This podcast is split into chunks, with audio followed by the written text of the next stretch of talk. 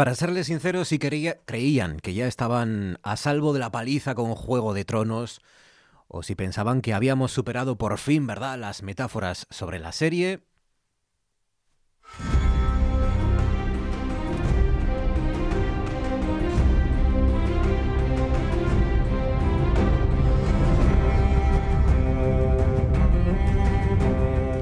es ahora, cuando empieza todo, los pactos, las alianzas, los intercambios. Bueno, es verdad que aquí en Invernalia las cosas están, están bastante tranquilas, ¿no? Bastante claras ya. Salvo, salvo en Oviedo. Ahí es donde podría haber un giro de guion, como les contamos ayer, ¿no? Ya saben que Ciudadanos es decisivo y hoy se ha dejado querer, es verdad, por el Partido Socialista. Su líder en la capital, líder de Ciudadanos, Ignacio Cuesta, ha dicho esta mañana que los dos únicos partidos que han crecido en votos son Ciudadanos y PSOE. Ha subrayado. Algo que les une. ¿Qué quiere decir esto? Pues, pues hombre, en realidad nada, ¿no? Porque el coqueteo de Ciudadanos con el PSOE podría ser solo una forma de sacar pecho de cara a las negociaciones con Cantelli, ¿no? Que, que es el primer partido con el que se van a reunir y que son los únicos, recuerden, Partido Popular y Ciudadanos son los únicos que podrían formar una mayoría absoluta. Ese es a día de hoy el pacto que tiene más posibilidades, sobre todo porque el acuerdo con el PSOE no basta, como les digo, ¿no? Dependería una vez más de la generosidad de Somos Oviedo, que tendría que dar al menos uno de sus tres votos favorables para apoyar la alcaldía de Venceslao con, con Ciudadanos. Ese hipotético acuerdo, si es que al final lo hay como ven es harto difícil que Oviedo se le escape al Partido Popular, pero ese mismo ayuntamiento nos recordó hace cuatro años que en la política municipal todo es posible.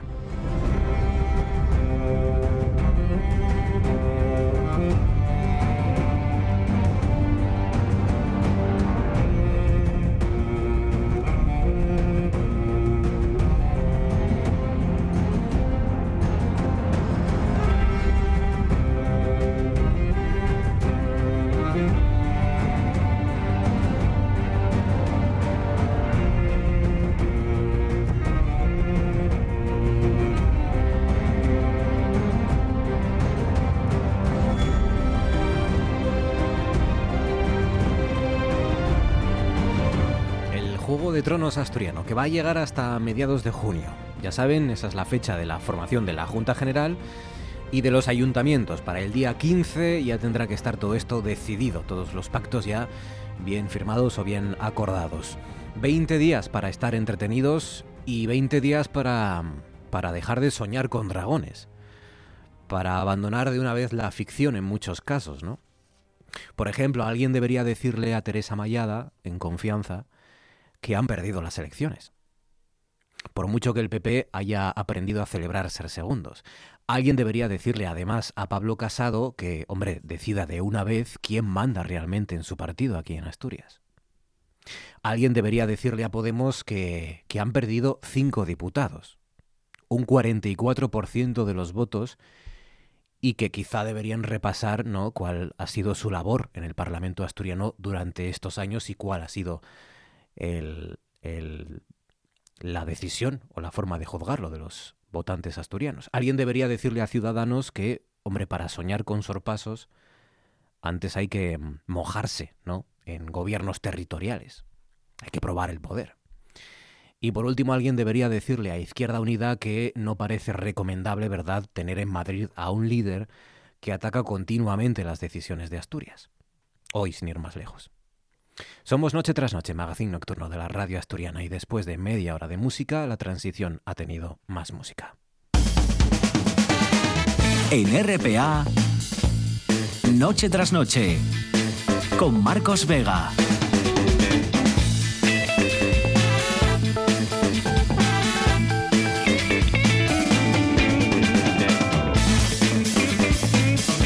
Buenas noches, bienvenidos al espectáculo de la radio. A esta hora vuelve a ser noticia la frustración de los trabajadores de Alcoa porque parece que las plantas de Áviles y La Coruña no podrán presentarse finalmente a la subasta de interrumpibilidad. Los sindicatos dicen sentirse engañados y muy frustrados con el Ministerio de Industria. No hay ofertas vinculantes además a día de hoy para hacerse con las plantas. Siguen siendo noticia las negociaciones, consecuencia de las elecciones del domingo. Los partidos empiezan a formar sus equipos, a decidir sus estrategias y a jugar con sus declaraciones. Con el gobierno autonómico en manos del PSOE, el tiempo nos dirá en qué lado prefiere apoyarse Adrián Barbón. Ahora la emoción está, como les digo, pues está puesta en Oviedo, ¿no? El, gobierno que dieron por hecho Mayada y Canteri que podría darles una sorpresa, quién sabe. Esa será una de las cuestiones a analizar hoy en nuestra tertulia, en nuestro Consejo de Actualidad, esa y otras vinculadas también con lo que ocurrió el domingo de la mano de nuestro politólogo Óscar Rodríguez Buznego, del filólogo Enrique del Teso y del ex vocal juez del Consejo General del Poder Judicial, Agustín Azparren. Y es noticia, por último, que como saben, el Banco de España nos ha elegido para reunirse, Asturias, y para alertar, de paso, de las amenazas de la economía española, el sistema de pensiones, la temporalidad de los contratos laborales y la falta de ahorro de las familias. Tres de los temas fundamentales sobre los que ha alertado.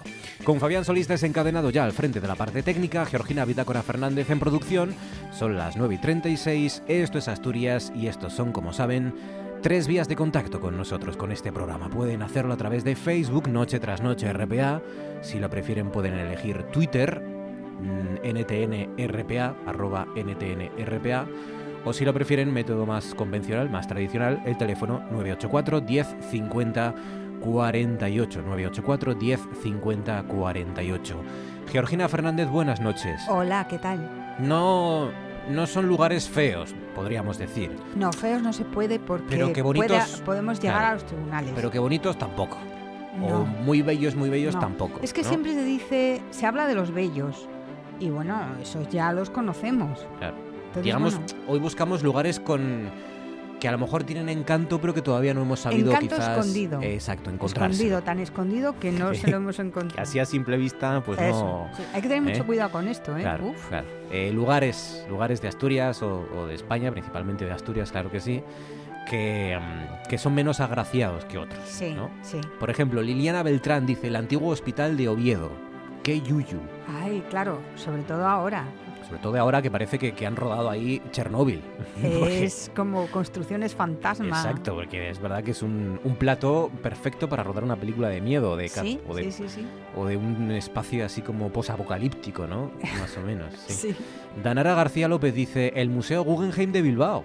Bueno, pues a mí va, me gusta. El edificio es un poco raro, no es que sea feo, pero no es mi estilo, dice Danara García López. Ah, no le gusta a mucha gente el edificio Guggenheim de Bilbao. Y sin embargo, a, mí a mí me gusta mucho a mí me gusta, es como un barco. Eh, sí, y, es verdad que, que, a veces cambia de color y en función de dónde esté el sol, cómo lo ilumine, hace unas tonalidades, unos ah. reflejos que son, que son bellos, ¿no? Y, y bueno, es una de estas diseños de Frank Gehry, ¿no? Cosas, sí, cosas mm, peores hemos visto. ¿eh? Durán dice Villabona, por su parte interior sobre todo, claro. El Boulevard del Olvido. dice Luis José Vigil, el Boulevard del Olvido, digo, Langreo Urbano. Ah, Langreo Urbano.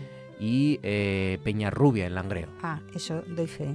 Todo lo que tiene... Eh, en fin, da... Mm, bueno... Peñarrubia no te gusta. Un poco de, sí, es que mira, es como no un pueblo, sino un poblado, como no, o sea, casas así como no puestas así al no muy bien diseñadas.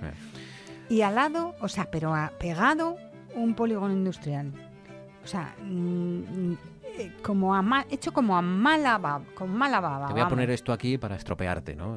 Sí, sí. ¿Hay algún polígono industrial bello? ¿Esto es compatible? ¿Sí? A ver, puede haber un polígono industrial bello, ¿Ha habido, pero mezclar un polígono industrial con unas casas, mmm, ¿Ha habido síndromes de Stendhal en un polígono, por ejemplo, de llegar al... Eh, no, a, este a, ese extremo no. De entrar en Silbota, por ejemplo, y que te empiecen a dar mareos de, de, la belleza. La belleza que, mm, te abruma. Creo, que no, no, no, no conozco ningún caso. Hoyoniego, por ejemplo, ¿verdad? Mm, entrar en Hoyoniego y de repente que no mm, puedas asimilar tanta, tanta belleza. Tanta soledad igual. Facebook, Twitter, 984 10 50 48 lugares menos bellos en Asturias, que los hay, menos agraciados. Nos los pueden contar a través de, esos, de esas tres vías de contacto. ¿Quién es hoy nuestro asturiano del día? Pues hoy nuestro asturiano del día es Francisco Martínez, que con ese nombre no sabemos nada. Pero si decimos ya Paco Loco, pues suena un poco más, ¿no? Pues Paco Loco. Sí, Paco Loco. Paco Loco, que es un productor musical. Nació en realidad en México en 1977, pero es asturiano por familia y porque vino enseguida para acá. Tiene 52 años y habla del Hoy FM, que es un diario de actualidad musical. ¿Y por qué? Pues porque dos años después del disco anterior, Miquel Erenchun edita El último vuelo del hombre bala, un trabajo con el que completa su trilogía analógica junto a Paco Loco, que es su productor. Paco nació en México, como te digo, y era hijo de la, es hijo de la inmigración asturiana. Todavía iba a Chupete cuando la familia se estableció de regreso en Gijón, o sea que bueno, es asturiano de todas todas, ciudad en la que formaría el grupo que le brindó su apodo, Los Locos. Ya entonces, en los primeros años 80, Paco se movía por el escenario como un lunático y desde ese momento arrastra fama de músico extravagante y obsesivo, con tendencia a desnudarse en un recital, a destrozar una guitarra, a saltar hasta perder sus gafas. Eh, sin embargo, jamás ha probado las drogas y solo ha bebido alcohol tres veces en su vida. Es productor musical. ¿Y qué es eso? pues que supervisa y propone ideas para el proceso de grabación de una canción. Paco Loco es uno de un productor, pero de los buenos. El álbum más exitoso que produjo es El tiempo de las cerezas, de Bumburi y Nacho Vegas, que vendió 35.000 ejemplares. Discazo, gran disco. Dice, mis padres eran distintos a los demás de su época. Eh, mi padre era constructor, tenía una buena posición social que fue perdiendo por elección propia. Prefirió renunciar a más ingresos y a ganar calidad de vida. Mis compañeros de colegio se reían cuando les contaba que desayunaba huevos o bacon, o cuando iba comiendo por la calle. Después, cuando con 14 años iba con pantalones rotos. Eh, aquí no existían entonces esas costumbres que sí las había habido de México, ¿no? Mm, no solamente es productor musical, fue nadador, gran nadador. Nadaba antes de ir al cole, dice, a mediodía y por la noche. Fue a los campeonatos de España absolutos y llegó a los semifinales. Lo dejó a los 18 simplemente porque se cansó, que era muy sacrificado. Ha formado parte de bandas como Los Sangrientos y Australian Blonde, grupos del Sichon Sound. Eh, Paco vivió y tuvo su estudio en Gijón hasta que se casó muchos años. Tras la boda, decidió trasladar sus bártulos de Gijón al puerto de Santa María, donde vivía su mujer, y durante seis años pasó seis meses en Asturias y otros seis en el sur. Y cuando estaba en Gijón dormía en su estudio de grabación, una habitación de cuatro metros cuadrados, y tuvo que apuntarse a un gimnasio para poder ducharse. Luego ya se asentó definitivamente en el puerto y cientos de músicos empezaron a peregrinar a su a su estudio de grabación como aves buscando a Paco Loco, el, productor que mejor los entendía. Ha grabado discos a una lista interminable. Bumbury, Nacho Vegas, Australian Blonde, Lori Meyers, Doctor Explosion, Mishima, Steve Wynn, Newman, Bigot. Ha grabado más de 800 discos durante más de 20 años como productor de música y ha producido él mismo el 99% de ellos. Es el productor más legendario del pop indie español. Paco Loco, nuestro asturiano del día. Antes de dar paso a nuestro hombre en las nubes, recordarles que mañana, mañana miércoles, eh, Alberto Campa, que sabemos que hay muchos seguidores suyos aquí en, Noche tras Noche y, entre los oyentes de RPA, el viajero Alberto Campa, nuestro viajero, presenta libro Una vuelta al mundo bajo cero, lo presenta en la, librería La Buena Letra, en Gijón, en la calle Casimiro Velasco número 12, es a las 8 de la tarde. Están todos invitados como siempre y, para disfrutar de las anécdotas de Alberto Campa y de la, de la acogida que está teniendo, muy buena el libro Una vuelta al mundo bajo cero, por, bueno, como siempre las cosas tan interesantes que se encuentra el viajero Alberto Campo a lo largo de, todo el mundo, Alberto Campa, ¿no? Y, y, ya lo saben, mañana presentación del libro a las 8 de la tarde en Gijón, librería La Buena Letra. Ahora sí, vamos a las nubes.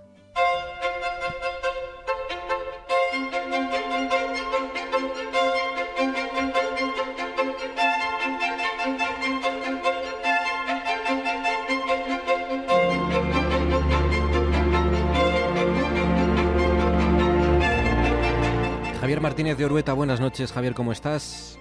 Hola, buenas noches, Marcos. Bueno, hoy día de transición, ¿no? Más o menos, porque a partir de mañana ya se nos viene la locura.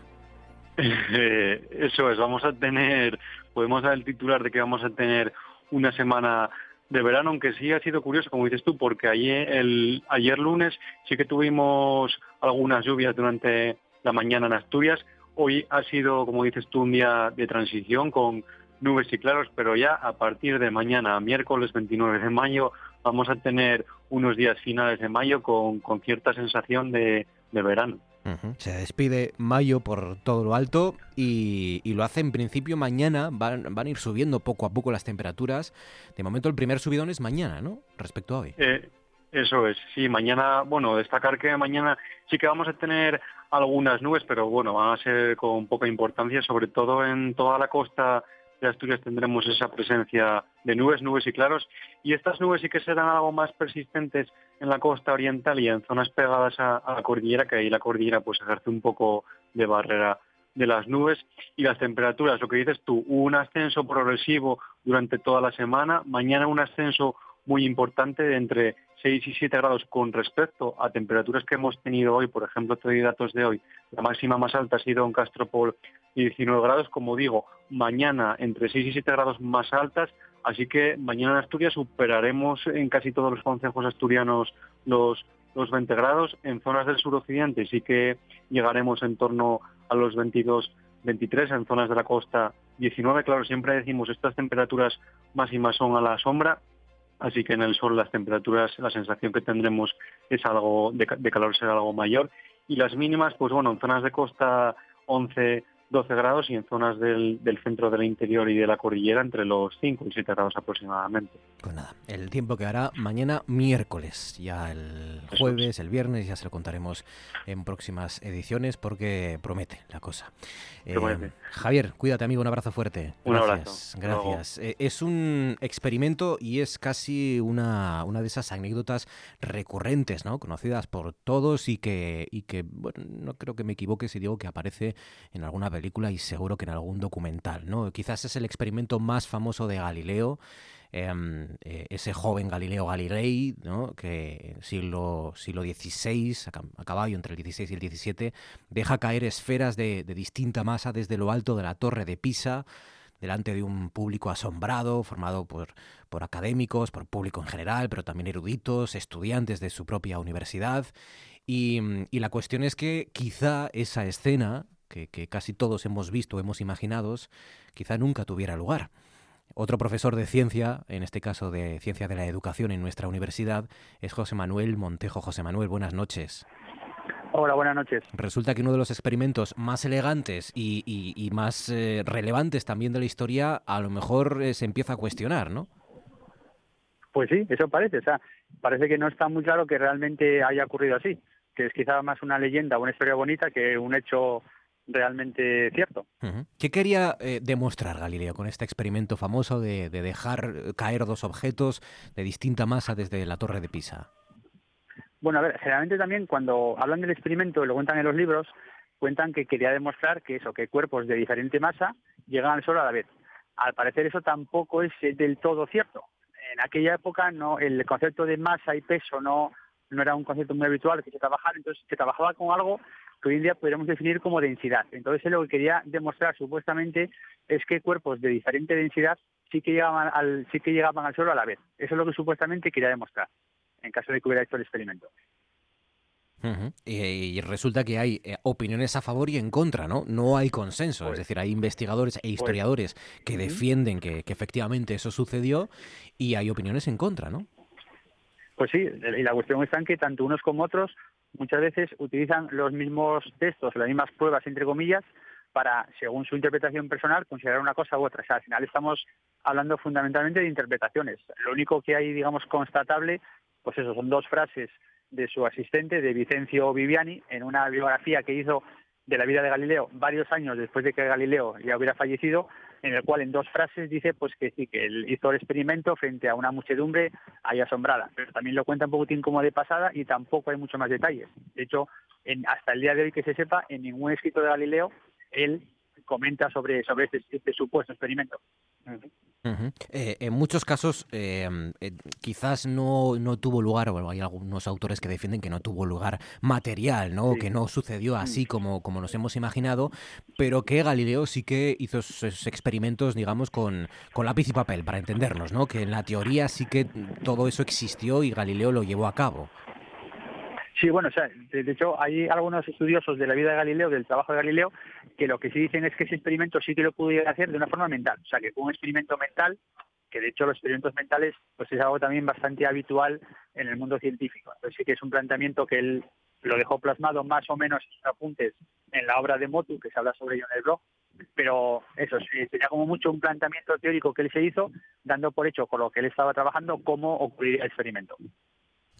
Eh, eh, lo que sí es verdad, lo que sí es cierto, es que em, un experimento parecido o el lanzar, el lanzar unos eh, objetos sin rozamiento desde un lugar alto, esto sí que tuvo lugar, además hace relativamente poco tiempo, hace un año o unos meses, ¿no? Pues mira, eso no lo sé, la verdad es que esa información no la conocía. Yo, o sea, yo sí conocía el famoso experimento que se hizo en la Luna, el capitán Scott, Scott del Apolo 15, pero que se había hecho ese experimento, vamos, a ver, sí que desde entonces se hicieron varias veces varios experimentos, incluso hay trabajos publicados sobre ello, para mostrar si esto tiene validez o no, pero no sabía que hubiera habido un experimento así muy reciente que hubiera tenido trascendencia. La verdad que, mira, ahí me, ahí me pillaste, no, no tenía yo esa información. pero vamos, sí que, sí que el experimento quizá más famoso real, sí que se dice, más fue transmitido, fue en el año 72, si no me equivoco, que lo hizo el Scott, el capitán del Apolo 15, que dejó caer en, la, Luna una pluma y un martillo, en la, en la Luna que no hay rozamiento, y se ve que efectivamente ambos llegan al suelo a la vez.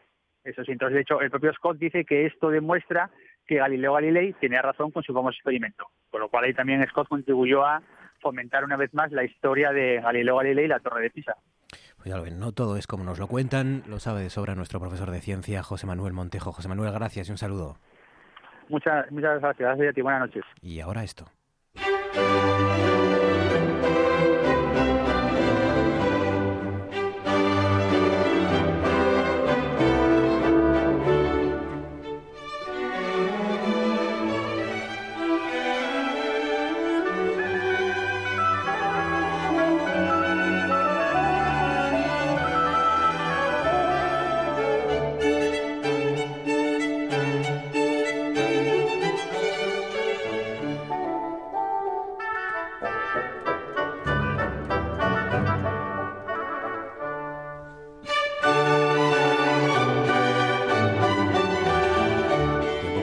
aprender más sobre la música clásica junto a nuestra violonchelista profesional, directora de comunicación de Clásica FM, Ana Laura Iglesias. Ana Laura, buenas noches. Muy buenas noches, Marcos. ¿Qué tal? La semana pasada hablamos de instrumentos de viento madera, que recuerden, no necesariamente tienen que ser de madera, puede haber viento madera de metal, ¿no? Es que esto nos, nos, nos, cuesta, poco a poco este, está bien ir yendo aprendiendo.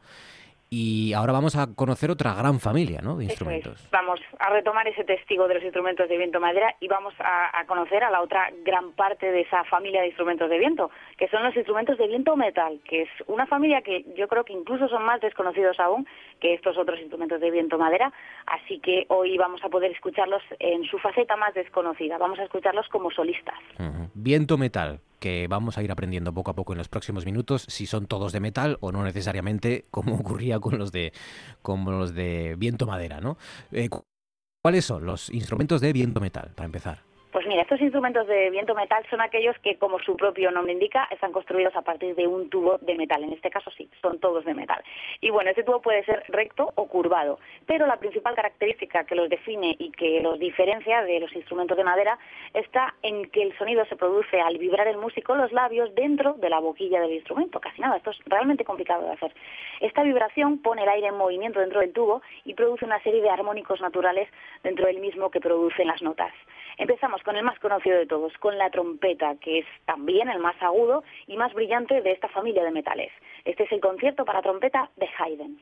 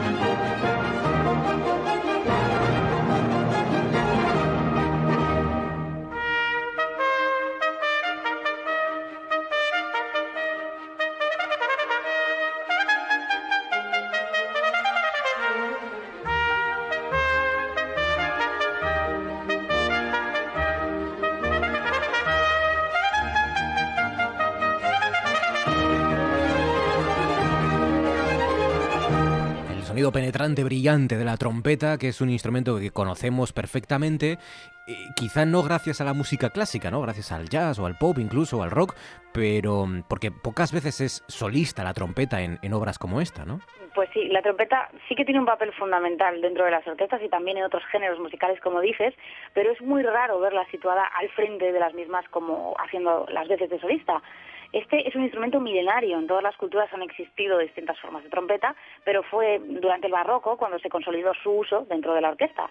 En el siglo XVIII se inventaron los pistones, que es el mecanismo que hace que funcione tal y como la conocemos hoy en día, y fue entonces cuando empezaron a escribirse algunas obras solísticas y virtuosas, como este concierto de Haydn, que está escrito en 1796, cuando Haydn tenía 64 años.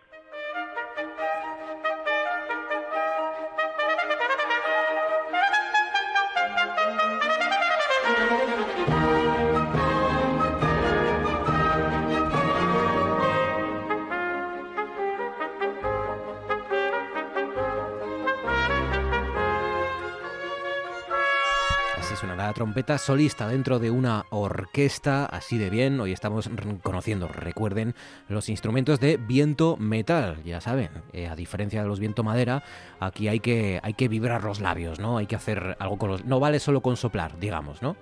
Eso es, hay que vibrar los labios y no poco. Yo lo he intentado alguna vez y os aseguro que es muy difícil. Hay que tener unos, hay que tener músculos en los labios, pero casi, sí, casi como los, eh, como los estos que hacen pesas, ¿no? Casi eh, culturistas, como los culturistas, ¿no? Sí, sí, totalmente. ¿Cuál es el siguiente?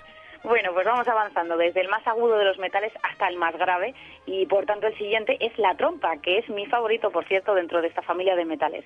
Escuchamos uno de los conciertos para trompa y orquesta más emblemáticos, el concierto número 4 para trompa y orquesta de Mozart.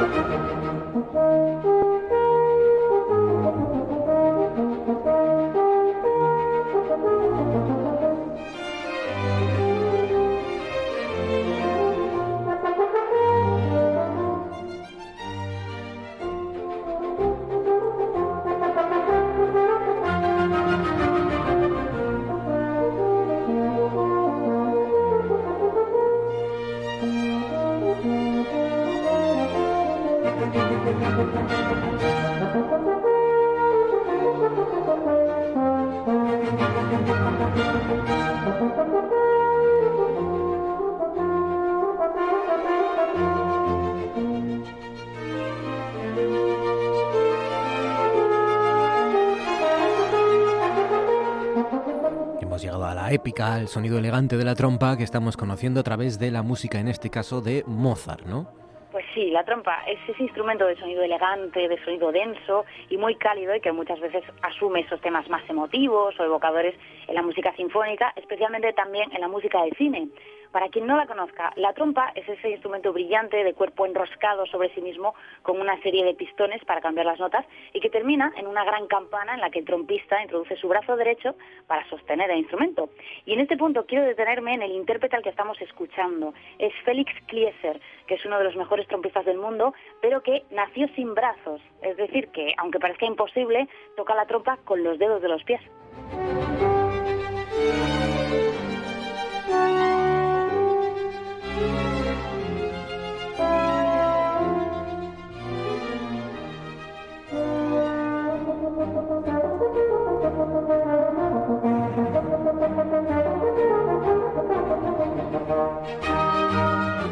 Estamos escuchando a un tipo que es uno de los mejores trompistas del mundo y que toca la trompa con los dedos de los pies porque nació sin brazos.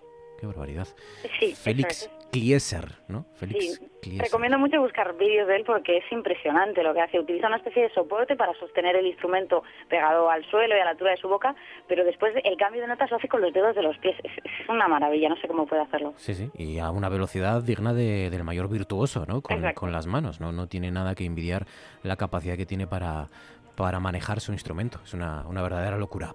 Eh, Félix Klieser, en este caso. Seguimos avanzando en esta familia, ya saben, de los instrumentos de viento metal y poco a poco nos acercamos ya a los más graves, ¿no? Eso es.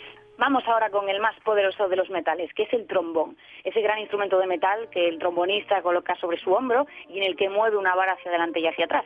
Lo conocemos con su concierto más importante, el concertino en mi bemol mayor de Ferdinand David.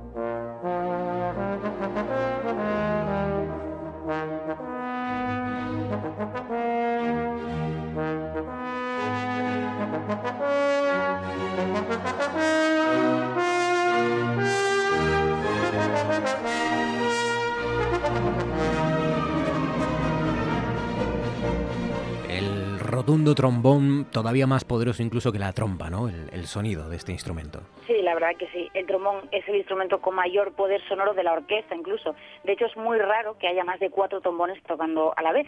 Y muchas veces existe entre los músicos la broma de que este instrumento únicamente puede tocar fuerte o muy fuerte, que en ningún caso puede tocar piano o suave. Pero bueno, os aseguro que sí que pueden y que cuando lo hacen, el trombón de hecho puede tener un sonido muy dulce. El trombón, a diferencia de la trompeta y de la trompa, no tiene pistones ni tecla alguna. Lo que utiliza es la vara para alargar o acortar su tubo y producir así las distintas notas. Y vamos ya con el último gran instrumento de metal, y digo gran porque realmente es muy grande. Así suena la tuba con este concierto del mismísimo John Williams.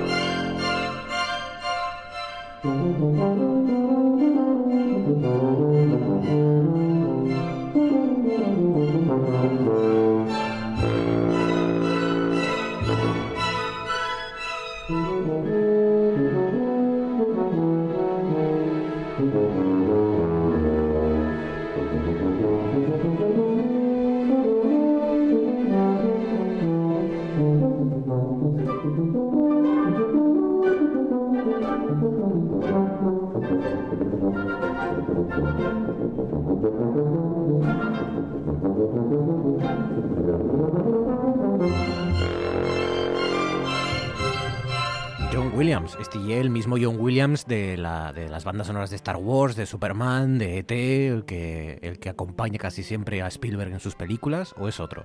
Eso es, es el mismísimo Williams, el mismísimo que viste y caza. De hecho, Williams ha hecho mucho más que esas geniales bandas sonoras que, todos conocemos.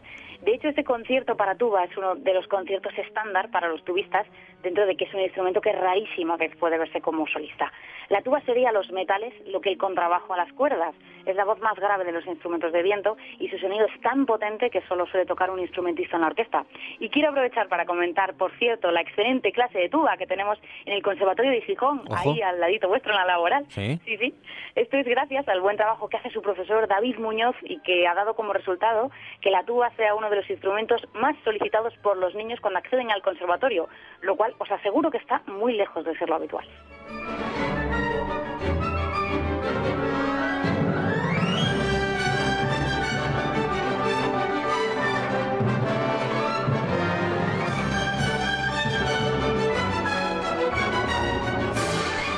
Ojo a la, versatilidad de John Williams, que efectivamente conocemos sobre todo su faceta como compositor de bandas sonoras, de, músicas, de, partituras que acompañan a las escenas del cine, pero que también es un gigante como, compositor para orquestas, ¿no? Es decir, que es una otra faceta de él que no es tan, no es tan conocida. Igual que no es conocido que eh, hay un tipo en Gijón que gracias a él y a la calidad de de su profesionalidad como profesor, como maestro de tuba, pues eh, los críos mm, quieren tocar este instrumento, que, no es habitual, que, que, quieran la tuba, porque es muy grande y supongo que será muy difícil de manejar, ¿no? Instrumento muy desconocido, que los niños lo normal cuando llegan al conservatorio a apuntarse, lo normal es que quieran tocar el piano o el violín. Y para de contar, y ya te aseguro que mucho menos la tuba, vamos, eso es casi imposible. Ahí está, la tuba, gracias a David Muñoz, el profesor del, del Conservatorio de Gijón, la relación de en la ciudad de Gijón de la Vía de Jovianos con la tuba. ¿Con qué vamos a cerrar este recorrido por viento metal?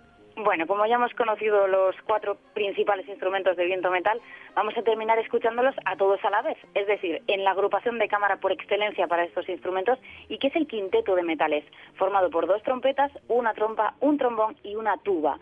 Es una agrupación mucho menos conocida que las agrupaciones de cuerda, pero estos cinco instrumentos juntos consiguen un sonido muy especial. Vamos a escuchar uno de los quintetos de metales más importantes, el quinteto del británico Malcolm Arnold.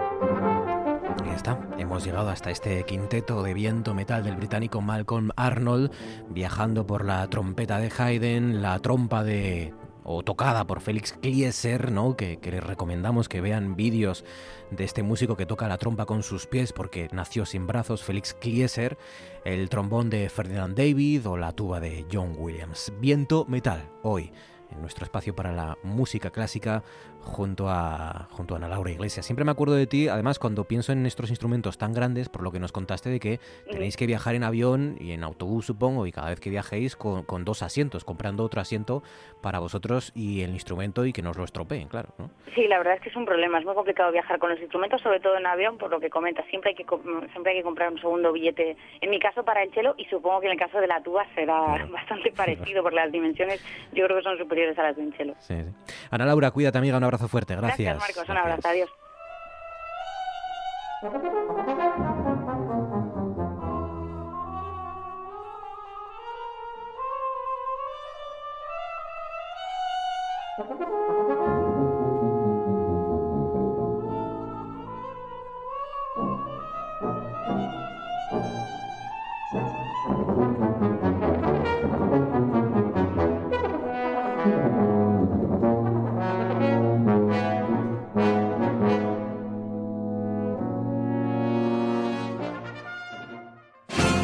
Cosas que pasan en noche tras noche. Y te encuentras en el espacio exterior con pequeñas partículas sólidas con las que tu nave puede chocar y claro, a velocidades, digamos, grandes como pueden ser el 50% de la velocidad de la luz, el impacto con una partícula tan pequeñita como pueden ser 5 gramos, pues te produciría una explosión, una energía, liberaría una energía que es equivalente a la, explosión de Hiroshima, ¿no? son todo problemas al final.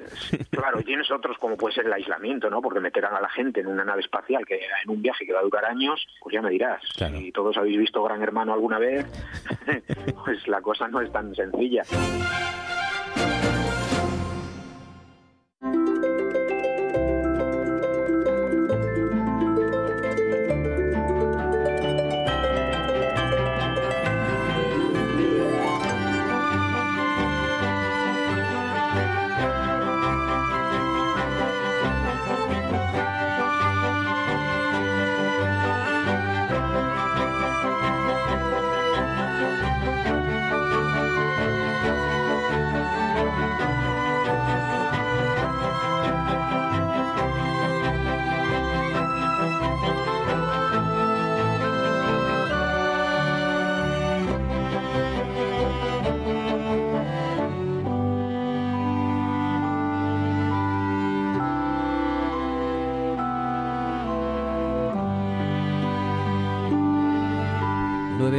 Pasan sobre las 10 de la noche y ya estamos en pleno consejo de actualidad, nuestra tertulia con muchas cosas, cosas, cosas, cosas, cosas que contar, que analizar, que debatir y que y que sobre las que reflexionar.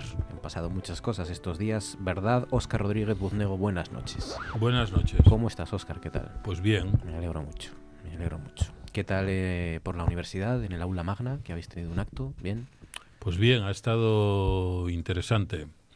Se trataba de la presentación del informe anual del Banco de España, lo hacía el propio gobernador del banco, que según el rector estaba por primera vez en, en, la Universidad Asturiana para presentar este, este documento. Y bueno, nos expuso el panorama de la economía española, las perspectivas de futuro, los grandes problemas a los que tendremos que enfrentarnos y hubo ocasión de preguntarle pues eh, sobre cuestiones tan interesantes como eh, el impacto del salario mínimo, la renta básica. Eh, el sistema de las pensiones ha sido una de las claves. El sistema de las pensiones fue uno de los temas más, más tratados en su exposición y también después en, en, las preguntas que se le hicieron, eh, el mercado laboral, eh, eh, la situación económica y política del mundo, desde el Brexit hasta la guerra comercial de China con Estados Unidos. En fin, fue una exposición completa, interesante, y el informe está a disposición de todo el mundo en la página web del Banco de España. Pues sí.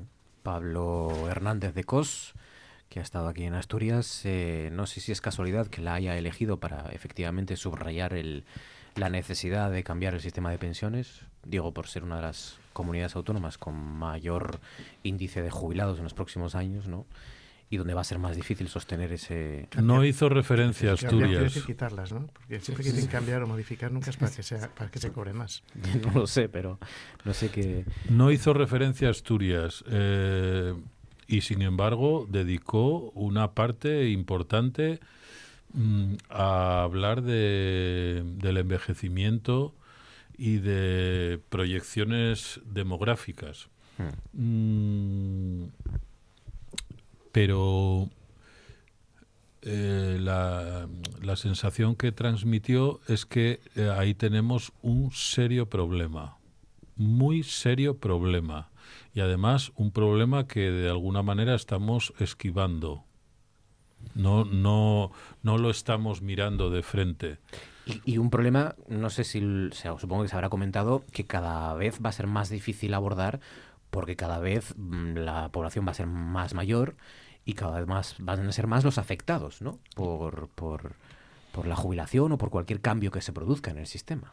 Sí, sí, claro. Sea como sea. O sea que... Claro, claro. Y, y habló de cómo puede repercutir eh, el envejecimiento no solo en el sistema de pensiones, sino también eh, pues en el consumo, en otros aspectos del, del comportamiento económico y de. La temporalidad de los contratos laborales también ha sido otro de, los, de los temas que han comentado y la falta de ahorro de las familias. También. Estos son de estas cosas que uno le dice, piensa al Banco de España, bueno, ¿cómo vamos a ahorrar, hijos míos? Sí, porque sobre todo de las clases bajas, y también lo dijo. Habló de la deuda pública y de la deuda privada y que efectivamente eh, la deuda pública había aumentado mucho en estos últimos años, que estábamos ahorrando poco y que esto eh, suponía un riesgo porque dejaba a la economía española casi sin margen de maniobra en el caso de que hubiera una recesión. Sí. uno entiende también que el Banco de España, bueno, eh, se curra las espaldas, ¿no? Para que luego no, no pase como la anterior crisis, Sí, pero a mí me gustaría que, pusiera en relación eso con la evolución de, cómo se cómo se financia el Estado. Eh, por ejemplo, que las empresas del IBEX tiene cuanto más tienen de beneficio, cuanto menos pagan y a partir de qué renta, de qué nivel de renta en España la gente, quiero decir, Rafael Nadal, ¿dónde, paga sus impuestos? Por decir algo. Eh, entonces, a mí, eh, quiero decir, el problema de sostenibilidad también tiene que ver también con los ingresos.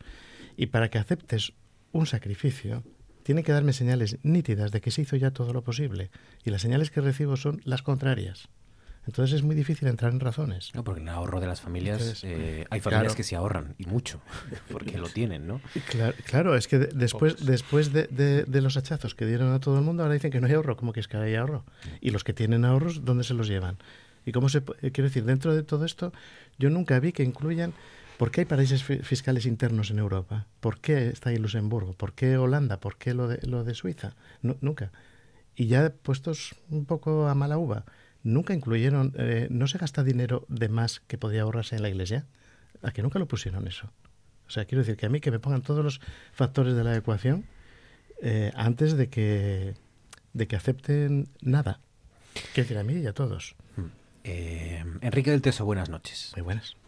Está bien que venga el señor Hernández de Cos. No, no, no, si no, no, si está muy bien que nos cuente las cosas. Lo que pasa es que es un señor que tiene una ideología y que transmite lo que quiere transmitir.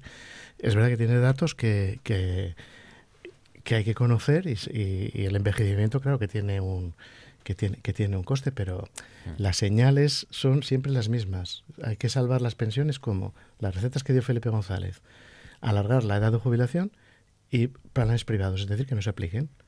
Es decir, si yo tengo mis planes privados y encima trabajo más años, o sea que no haya pensión pública. El alquiler también es un asunto eh, que de los que se ha hablado hoy en, esa, eh, sí, en esta presentación o en estas comparecencias del Banco de España. Eh, ha rechazado limitar los precios del alquiler y ha pedido medidas que favorezcan el alquiler a cambio, ¿no? O sea, desgrabaciones, algún tipo de ayudas que mm, Marcos, de todas maneras quiero decir en general eh, eh, él hizo una exposición del, del panorama eh, según el Servicio de Estudios del Banco de España. pero no, no, no se le vio muy dispuesto a aportar soluciones a cada uno de los problemas o su punto de vista particular. Que tampoco depende de él. Procuró evitarlo. entonces, hay cosas a las que se está refiriendo Enrique que, que yo recuerde no, no fueron planteadas eh, por él en, en, la conferencia. Por ejemplo, que yo recuerde, él no habló de, de un sistema privado de, de, pensiones. No, pero lo que pasa es que el discurso sobre las pensiones te vienen... Eh, eh, viene, hay alguien que dice que el sistema no resiste, él. Otros dicen, el sistema solo puede resistir si vas a un plan privado y trabajas hasta más años. Entonces, pero esto es todo lo único que viene. Y luego, claro, cuando dan la de cal y la de arena, el problema es que la de arena la dicen en serio y la de cal la dicen en broma. Porque quiero decir, esas medidas para alquiler, eso es bla, bla, bla. Lo otro va en serio. Eso es como cuando Felipe González repetía lo que decía, ¿cómo se llamaba este? El Slim. ¿eh? Em, deberíamos trabajar hasta los 75 años, pero solo de lunes a jueves. ¿eh? Pero ¿qué, ¿cuál es la cuestión? Que lo primero va en serio, que trabajemos más años y lo segundo es hablar por hablar, porque no hay ninguna propuesta en ningún sitio, ninguna tendencia apuntada de rebajar la cantidad de horas que trabajamos a la semana. Entonces, claro, esto lo tenía Podemos en su programa electoral. Sí, pero sí, pero eso coincide con Slim, ¿no? Y, eso, y eso, lo puso en práctica eh, un gobierno socialista en Francia. Sí, pero pero quiero decir que, la, que estas cosas que te dice Slim y que te dicen desde ciertos organismos unas van en serio y otras van en broma. Sí, pero eh, eh, yo aquí quiero quiero quiero discrepar. un poco de lo que de lo que estás diciendo. A mí me parece que eh, por la información que yo tengo y hasta donde yo alcanzo a analizar esta cuestión, sí me parece que hay un problema con, las pensiones y es lógico que lo haya, teniendo en cuenta cómo eh, está eh, evolucionando la vida, el mundo, la sociedad. otra cosa es que, como tú dices, eh, cuando hablamos de este problema, eh, lo hagamos desde enfoques que a veces pudieran ser demasiado estrechos, es decir, que quizá habría que considerar factores que habitualmente no se consideran, eh, quizá habría que ordenar las prioridades de distinta manera, etcétera, etcétera. Ahora, yo no me atrevo a negar el problema. el problema me parece que existe y no solo que existe, sino que es un grave problema, un serio problema que no tenemos solo nosotros, que, que, tienen todos, todas las sociedades avanzadas, mm. que, que, tienen eh, algunos indicadores eh, coincidentes. Y en el caso de España lo que ocurre es que en los últimos tiempos la impresión es que el problema no ha dejado de crecer, mientras que, sin embargo, ni siquiera nos lo planteamos como problema. Es decir, es como si supiéramos que está ahí, pero lo dejamos estar, no lo tocamos. No sé si por miedo a, a lo que pueda ocurrir, eh, y aquí pues quizá influya mucho el calendario electoral, la competición entre los partidos, eh, que son los que de un modo u otro están, eh, están ocultando. O tratando de ocultar el problema y no enfrentándose a él. Sí, pero yo lo que digo es que el problema existe. Lo que pasa es que el problema tiene más factores más componentes que los que se suele subrayar. En eso podríamos estar de acuerdo. En eso, eso por un lado. Y por otro lado, creo que el problema de la financiación del Estado es un problema que no se puede abordar Estado a Estado es evidente que hay que pagar más impuestos. Los que, ah, quiero decir, hay una capa de la población que tiene que pagar más impuestos. Y es evidente que un gobierno no puede hacer eso. Porque si tú pones la cantidad de impuestos, que hace sostenibles ciertas cosas, el dinero se va a otros países. Y se va a otros países porque tiene dónde ir, porque tiene paraísos fiscales que están amparados internacionalmente. Entonces, lo que digo es que si hay un problema internacional, vamos a ver, ¿aquí se podría nacionalizar la siderurgia? Se podría nacionalizar para decir, oye, quiero tener esto. ¿Se podría nacionalizar la banca? Si estás en Europa, no. No se puede hacer tal cosa.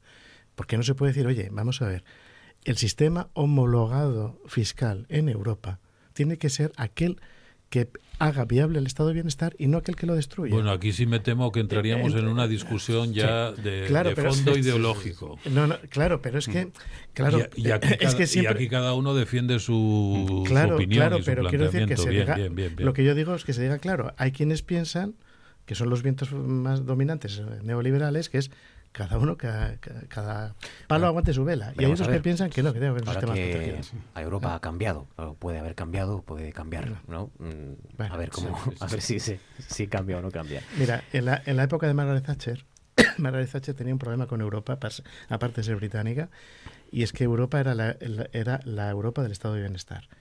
Y ella era una ultraliberal, y Europa eh, le venía a la contra de todo lo que quería hacer. Y ahora es lo contrario. Quiero decir, un, un partido socialdemócrata va contracorriente porque los vientos europeos son ultraliberales y entonces estos problemas no tienen solución. Lo que digo es que, claro que es un problema, ¿cómo no va a ser un problema? Pero al final hay riqueza suficiente para que nadie no tengamos que tener ancianos pobres. Esto está bastante claro. Agustín Azparren, buenas noches. Hola, buenas noches. ¿Qué tal, Azparren? Bien. muy bien. Esta discusión que ya casi acabamos la hora con, con la entrada, con la introducción. La culpa es de Oscar por sacar las pensiones. por, sacar, por venir de, de la charla del... Lo hizo de mala fe. las culpas del gobernador del banco. la culpa es de... Bueno, además esto aquí mero relator. Que me he convertido en periodista. Cuento lo que pasa, lo que he visto. He salido lo que a la calle. de que sea casualidad de que esté en, Asturias, que no es por las pensiones, sino creo recordar que es que se celebraba el Consejo de Administración del Banco de España en Oviedo, ¿no? y que entonces se coincide, que supongo que también tendrá algo que ver por el hecho de que haya una asturiana en el Consejo de Administración que es Paz Andrés. Y por lo tanto me imagino que todo eso se ha juntado y no tanto por el hecho de, que sea Asturias el sitio mejor para presentar la preocupación por las pensiones que, vuelva más veces Pablo Hernández de Cos y, así te, ya tengo debate, ya tengo tema para, debatir. Pero bueno, hoy son otras cosas. Eh, empezando por las que os han llamado la atención, si es que hay algo que os haya llamado la atención más allá de lo que sucedió este domingo, Oscar. ¿O no? ¿Te refieres al último partido de liga? Por ejemplo, alguien decía, alguien decía eh, no sé cuál es peor, si la última temporada del PP o la del Real Madrid, ¿no? eh, yo renuncio a, mi tiempo, ya he hablado de, la cuestión. Si me permites, únicamente eh, voy a eh, recordar a quienes nos están escuchando que el próximo domingo se celebra eh, en Torazo, en Cabranes, una nueva edición del Festival de la Boroña. Ah. Que la Boroña es un postre muy rico que no figura por lo general en las cartas de los restaurantes y que por tanto hay muy pocas oportunidades de eh, probarla en su estado puro. Y lo que ocurre en Torazo es que la boroña que se come se hace en hornos que tienen cientos de años. Es el primer fin de semana de, junio, o sea, ya este fin de semana. Eso es. O sea, que ya empieza a oler el a próximo Boroña, domingo. ya huele a Boroña. Seguro que en Torazo se están preparando para rociar. Qué rico, qué rico. Eh, Teso, ¿qué te ha llamado a ti la atención? ¿Qué sugieres? ¿Qué propones? Pues yo lo que me llamó la atención, siempre hay muchas cosas, pero yo destacaría el fútbol. El fútbol europeo porque hay, no sé si me produce cierta satisfacción eh, ¿qué, clase de equipos tuvieron éxito en, este, en esta Champions. Aquí hay unos equipos que, son, que aspiran a ser parques temáticos, que son muy de talonario. Destaca el Madrid, el Barça, City, el PSG, este tipo de equipos. Y luego hay otros equipos que son de estos equipos formato Atlético de Madrid, o sea, de gente notable, muy bien compactada, que muchas veces, eh, no digo que sea el caso del Atlético de Madrid, pero que muchas veces hacen un fútbol muy vistoso. Cuando el Ajax eliminó al Real Madrid era evidente que el Madrid jugaba mal, pero lo que pasó desapercibido es que el Ajax era muy bueno. Porque decir, estaba tan mal el Madrid que parecía que era todo que el Madrid estaba en crisis, ¿no? Como demostraron luego. Y luego, claro, del fútbol británico, que fue el que se llevó el gato al agua, pues no fue el, Manchester City, fue eh, precisamente el Tottenham y el Liverpool. Que el Liverpool, cuando se cruzó con el Barça, me acuerdo que Robinson dijo, cuidado con el Liverpool, que mm. probablemente ningún jugador pudiera ser titular en el Barça, pero cuidado con el conjunto. Y tiene un entrenador que es de esos, ¿no? Y, entonces, bueno, son, em, es un, algo que me gustaría que, triunfase más veces, el, el formato de, de fútbol, fútbol, no de de golpes de efecto mediáticos y demás, que es lo que buscan. Claro, lo que pasa es que para tener el dinero... Me temo que es una causa perdida. No, lo sé, porque claro, es que... Pero de momento, de momento les va peor a todos los que han invertido. Este año fue un ejemplo muy bueno la Champions de, de, que no vale, con todo el dinero que te gastes, no vale para nada. De hecho, de hecho yo, creo que, En, yo creo que en Europa tiene que estar aterrorizados porque está nada menos que el Madrid y el Barça con el talonario abierto a la caja. el Madrid lleva ahorrando no sé cuántos años. El Madrid, el Barça, el City, el PSG gastan más, pero el Liverpool, por ejemplo. Bueno, tampoco es que, que no gasten nada, pero vamos, pero comparado ahí voy, Ahí voy, ahí pero, ¿eh? pero ¿sabes por qué el Liverpool? Pero Liverpool y todos los equipos ingleses ya sabes que la marca que decidieron, por la que decidieron apostar fue Premier como la NBA en baloncesto. Sí, pero el ejemplo es el Ajax. El ejemplo total es el Ajax. Sí, pero el, Ajax, pero, el, no tiene jugadores, pero, no tenía pero el Ajax, pero el Ajax va a durar va a durar un año porque ahora le van a comprar todos. pero lo de la Premier es distinto porque la Premier lo que apostó fue por la Premier como marca. Sí. Y entonces el último equipo de la Premier cobra más dinero que el Atlético de Madrid, que es el tercero. Y en España, del Atlético de Madrid para abajo, son todos la bodega del Madrid y el Barça. La, no, tienen, la Premier lo tiene muy bien montado y de hecho al final les ha dado resultado porque los cuatro finalistas en las dos competiciones europeas son, son, británicos. Sí, pero además con, con, este formato de equipo, de equipo de notables, pero muy bien conjuntados, buen fútbol. Pero, pero, por muchas curas de humildad, yo creo que es verdad que va a peor la cosa ahora con esto que quieren montar. Lo desconozco completamente, pero que es una especie de Champions como una liga, ¿no? Es decir, que, que los grandes equipos Madrid y Barça no jueguen la Liga Española, sino que jueguen una. Sí, sí, quieren, hacer, quieren hacer algo al, margen de la FIFA y la UEFA. Exacto. Pero eso, en mi opinión, es, en el fútbol, bueno, eso sería otro tema. El fútbol, el fútbol convierte el fútbol en algo parecido a la Fórmula 1. Y el fútbol lo que tiene más, más grato de, de todo es lo que tiene en sentido técnico de folclore. Quiere decir que son eh, se, nota mucho en Inglaterra, se nota mucho en Bilbao, en Gijón, en sitios así. Que, a ti te da igual el fútbol, pero que, es del equipo de tu ciudad. Pero sí, pero que tiene, tiene esa base. En, en Fórmula 1, salvo el Ferrari, que tiene sus tifosi, los demás son marcas comerciales, que es el modelo florentino, que es más o menos a, dónde va esto. Porque eh, eh, todos nos criamos con la Liga, la Bundesliga, la Premier, la, el Calcio, y todo eso, disolver todo eso para hacer una, es una Fórmula 1, me parece que le quita al fútbol esta gracia. Lo que pasa es que les parece que no se saca todo el dinero que es capaz de dar semejante espectáculo, lo cual puede ser cierto. Pero a mi, en mi opinión lo afea mucho, claro. Eso es verdad. Te Azparren, tu turno, ¿qué sugieres, qué propones? Bueno, antes de entrar en el tema, una reflexión futbolística, ya que estamos en esto, que, que, el fútbol produce unos fenómenos muy curiosos y, y, extraños, porque si dentro de 20 o 30 años en un concurso televisivo eh, dices, en la temporada 18-19 el Barça ganó la Liga, quedó finalista de Copa, semifinalista de la Champions, mientras que el Madrid hizo una de las peores temporadas y tal. La pregunta sería, ¿cuál de los hinchas de los dos equipos era más feliz el día que se acabó la liga? Y dirían, lo, del Madrid, pues sería la pregunta que no queda. Eso es un fenómeno curioso. los hinchas del Madrid el domingo estaban mucho más felices y los del Barça completamente deprimidos. Y tú comparas las dos temporadas y es absolutamente disparatado que sea así, pero bueno, eso es hay más ilusión en la afición del Madrid que en la del Barça. Sí, vamos, muchísimo más. El, día final de temporada, vamos, después de lo que del desastre que fue este año el Madrid. Y bueno, yo, antes de que entremos en el tema, y también por alejarnos de la, de la política, una cosa que me, que me llamó la atención ayer y hoy por la noticia venía, que es esta especie de, pleito por el perro, por la custodia compartida de un perro, que, eso es, pero que es un síntoma de, del cambio tan curioso que se está produciendo respecto a los animales, respecto a lo que es la convivencia con los animales, que, está llegando a unos extremos bastante increíbles. ¿no? De hecho, eh, eh, la noticia al final, de momento todavía, porque estaba en marcha ahí un, proyecto de, de, modificación del Código Civil que iba a cambiar algo, de momento los animales siguen siendo cosas y, se tratan como cosas. Entonces, si os fijáis en la noticia, lo, lo, que se dice es que bueno que es como si fuera eh, eh, eh, distribuirse un bien o, una, determinada cosa del matrimonio. No, no habla la juez no habla de, de, custodia compartida o derecho a visitas porque eso ya parece excesivo cuando es un animal.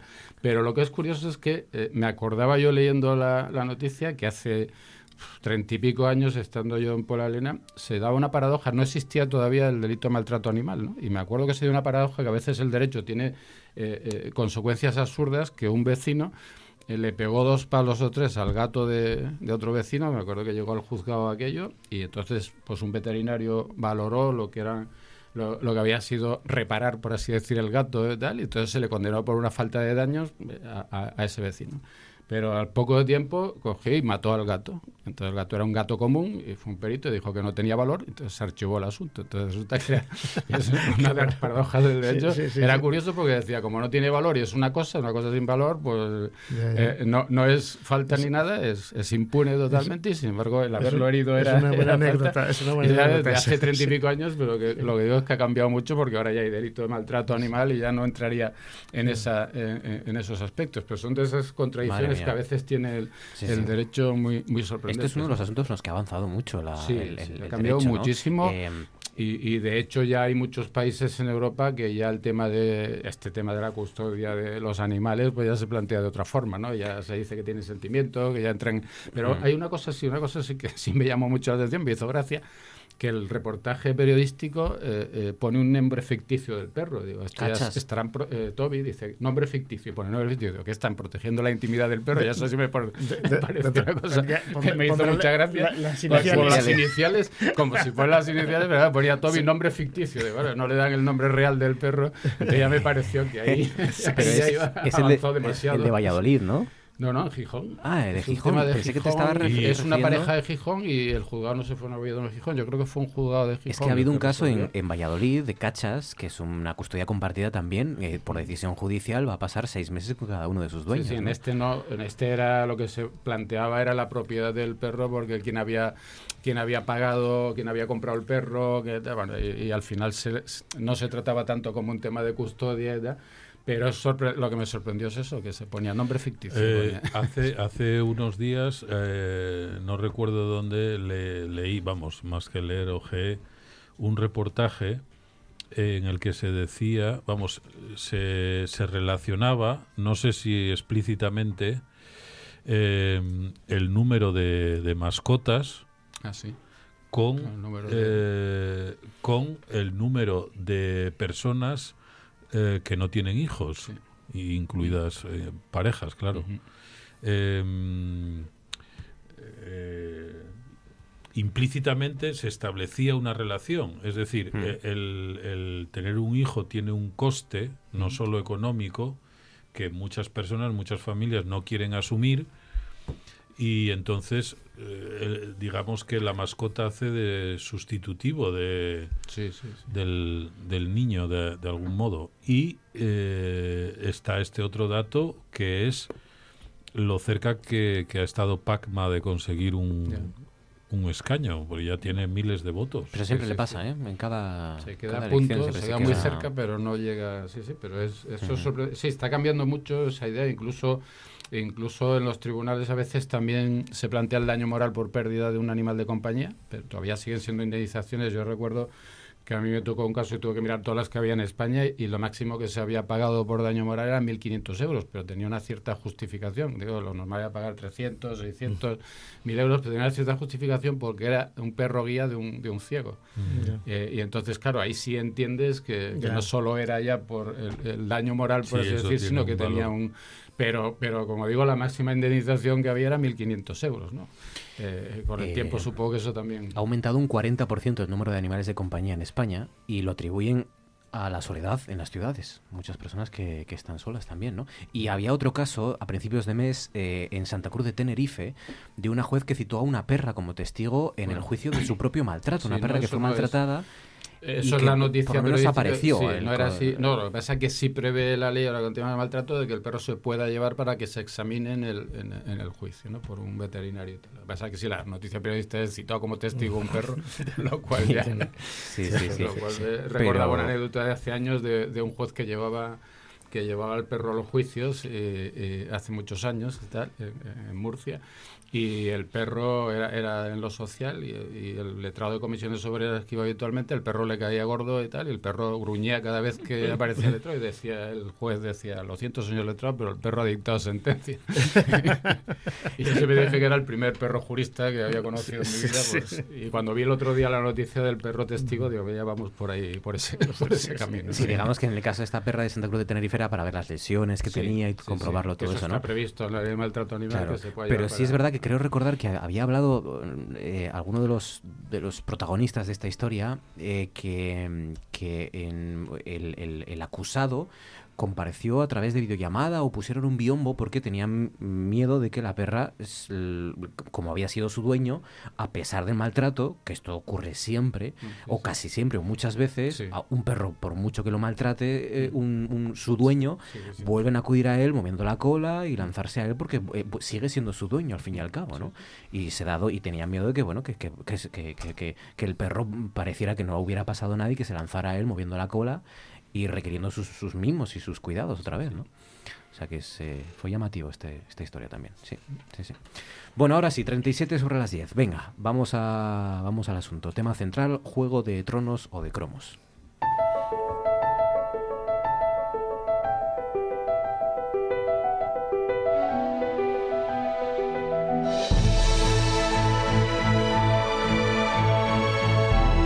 Esto es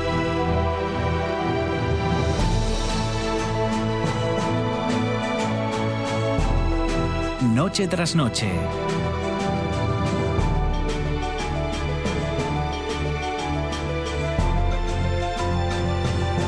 Con Marcos Vega.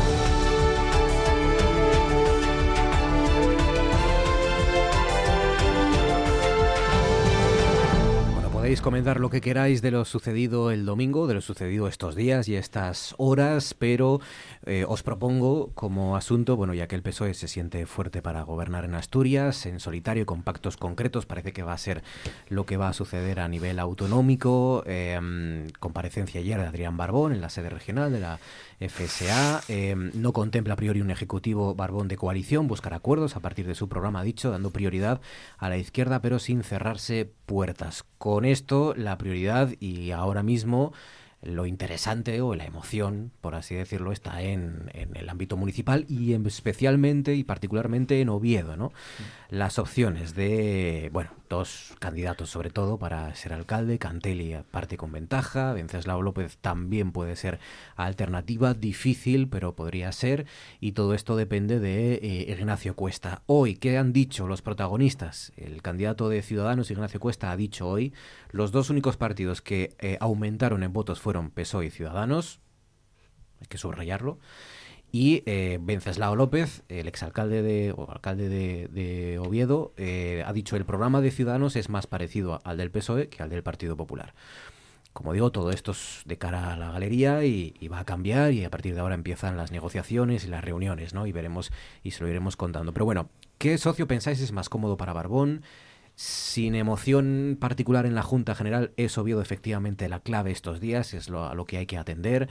Hay posibilidades para Venceslao López. ¿Influirá, pensáis, la alcaldía de la capital en las negociaciones futuras de la Junta? Es decir, el posible pacto en la Junta General del Principado con Ciudadanos también puede tener que ver con lo que suceda en Oviedo o son independientes, incluso con lo que suceda en Madrid y las negociaciones generales, que tratándose de Ciudadanos, un partido muy, muy centralista, pues a lo mejor también hay que mirar hacia Madrid. Oscar, ¿qué te parece? Pues me parece que todas esas preguntas que tú has formulado son muy pertinentes, pero no tendrán respuesta hasta dentro de algún tiempo. Hombre, tres semanas como eh, mucho, ¿no? Eh, casi eh, estoy por decir que, puedo asegurar que los propios actores no saben en qué va a acabar todo esto. Y a mí me parece que esto sucede sencillamente en parte por el resultado, alguno de los resultados que se dio el domingo pasado, que podría según los indicios que tenemos, hacer variar la estrategia, la política de pactos de varios partidos, y en concreto de dos, que son el Partido Socialista y eh, Ciudadanos. Mm, eh, tengo la impresión de que el Partido Socialista está deseando un pacto con Ciudadanos, no solo en Oviedo, sino un pacto en general, con ciudadanos. Claro, ese pacto en principio para el PSOE es todo ventajas, eh, sin saber si fuera posible qué condiciones pondría Ciudadanos para firmarlo, en principio para el PSOE serían todo ventajas. Y por eso eh, las mayores dudas están en lo que decida hacer Ciudadanos porque eh, un pacto con el Partido Socialista pienso que rompe la estrategia que Ciudadanos ha seguido pues en, estas en esta última legislatura incluso con más con más énfasis después de la moción de censura. Entonces eh, bueno, es muy interesante lo que está ocurriendo porque estos partidos han formado una comisión, cada uno de ellos, que se va a encargar de estudiar eh, las negociaciones, incluso caso por caso, han dicho. Y estamos, como en tantos otros asuntos, estamos en la política española eh, a la espera de una primera experiencia de gobierno de coalición, de gobierno de la nación, de coalición, que, todavía no hemos tenido. Y por eso me, no deja de, extrañarme un tanto que eh, los partidos que sin tener mayoría absoluta eh, no tienen, sin embargo, alternativa posible, como es el caso de Adrián Barbón, eh, renuncien desde el principio a formar un gobierno de coalición. No entiendo muy bien por qué, porque lo que es seguro es que si lo que pretende es estabilidad en el gobierno, para eso hay que pasar cada año el trámite presupuestario y ese trámite se pasa si tú tienes una mayoría parlamentaria que te respalde. Y para eso, cuando no tienes mayoría absoluta, lo que debes hacer es ponerte en contacto con algún grupo que tenga los escaños que necesitas los diputados que necesitas para formar esa mayoría que, te dé garantía de estabilidad durante, durante la legislatura. Por eso pienso que el peso en Asturias no debería, aunque estrictamente no lo necesite para la investidura, no debería renunciar a un acuerdo parlamentario o a un gobierno de coalición, incluso si unas negociaciones que pudieran iniciarse, pues acabaran dando su fruto. Bueno, estoy de acuerdo en no sé si en casi todo en todo debemos discrepar en algo. No yo voy a añadir algo algo y en mi añadido a lo mejor ya discrepas. No estoy estoy de acuerdo con Oscar en que el PSOE lo que más quiere es lo más confortable que es un pacto con ciudadanos Lo del Ayuntamiento de Oviedo, sinceramente, no lo veo, porque PSOE más Ciudadanos no suman. Necesitan a Somos. necesitan a Somos, y no imagino que Somos... Eh, Ojo, no necesita una abstención, necesita un voto por lo menos, sí, un voto de apoyo. sí, pero, pero que, que, no me tomen el pelo. Si sale un voto de Somos, es que Somos apoyó. O sea, y esas bromas de, no, no, fue solo uno, o en Andalucía no, que yo no estuve, no. Eh, las cosas claritas. No imagino que Somos apoye eh, un gobierno de PSOE con, Ciudadanos. No, lo veo claro. Tiene que darse una circunstancia muy excepcional que puede que no se dé ahí. Eh, sobre, claro, la apetencia del PSOE con Ciudadanos, el PSOE tiene que tener en cuenta mm, ciertas líneas de pureza democrática y luego tiene que pensar también en ciertos egoísmos propios. Y el PSOE tiene que saber que tiene de todos los votos que tiene, tiene un voto que fue por la estabilidad, es decir, la gente intuyó que el PSOE era el partido que mandaba y entonces venga ya, que sea este. Y luego muchos votos de la izquierda, que no son del PSOE, pero que, bueno, pues se asustaron con Vox, se asustaron con el discurso de Casado y fueron para ahí. Entonces, estas cosas el PSOE las tiene que administrar. ¿Qué quiero decir con esto de, de democracia? Vamos a ver, yo no me parece que no debe quedar sin respuesta explícita esto de que estén presionando al PSOE para que negocie con ciudadanos desde la banca o desde veteranos del PSOE y no haya habido ninguna presión para que Ciudadanos no pacte con Vox. Por ejemplo, en Madrid, porque vamos a ver, lo que hicieron en Andalucía, que es lamentable, pero tiene, vamos a decir, un, pretexto, que a mí no me convence, pero tiene un pretexto. Llevaba mucho tiempo aquí el PSOE, esto era un cortijo. Y en Madrid lo del PP en Madrid era peor que el cortijo. Castilla y León también. Sí, no, no, pero hablo de Madrid. Madrid era una banda organizada lo que hubo ahí. Una banda organizada. ¿De verdad urge que siga el PP en el poder? Y para primera ignominia, que siga el PP de Madrid en Madrid. Segunda ignominia, con la extrema derecha. Bueno, eso está por ver también, ¿no? Ahí no, claro, pero yo ahí sí que, por, antes dije, no imagino que somos tal, salvo excepciones. Pues en Madrid yo sí apuntaría a la excepción, yo sí entendería que Gabilondo hiciera un pacto con Ciudadanos, gobernando Gabilondo, bromas cero, y que no sé si como en qué actitud está el Coletas, pero seguramente Rejón que se abstenga.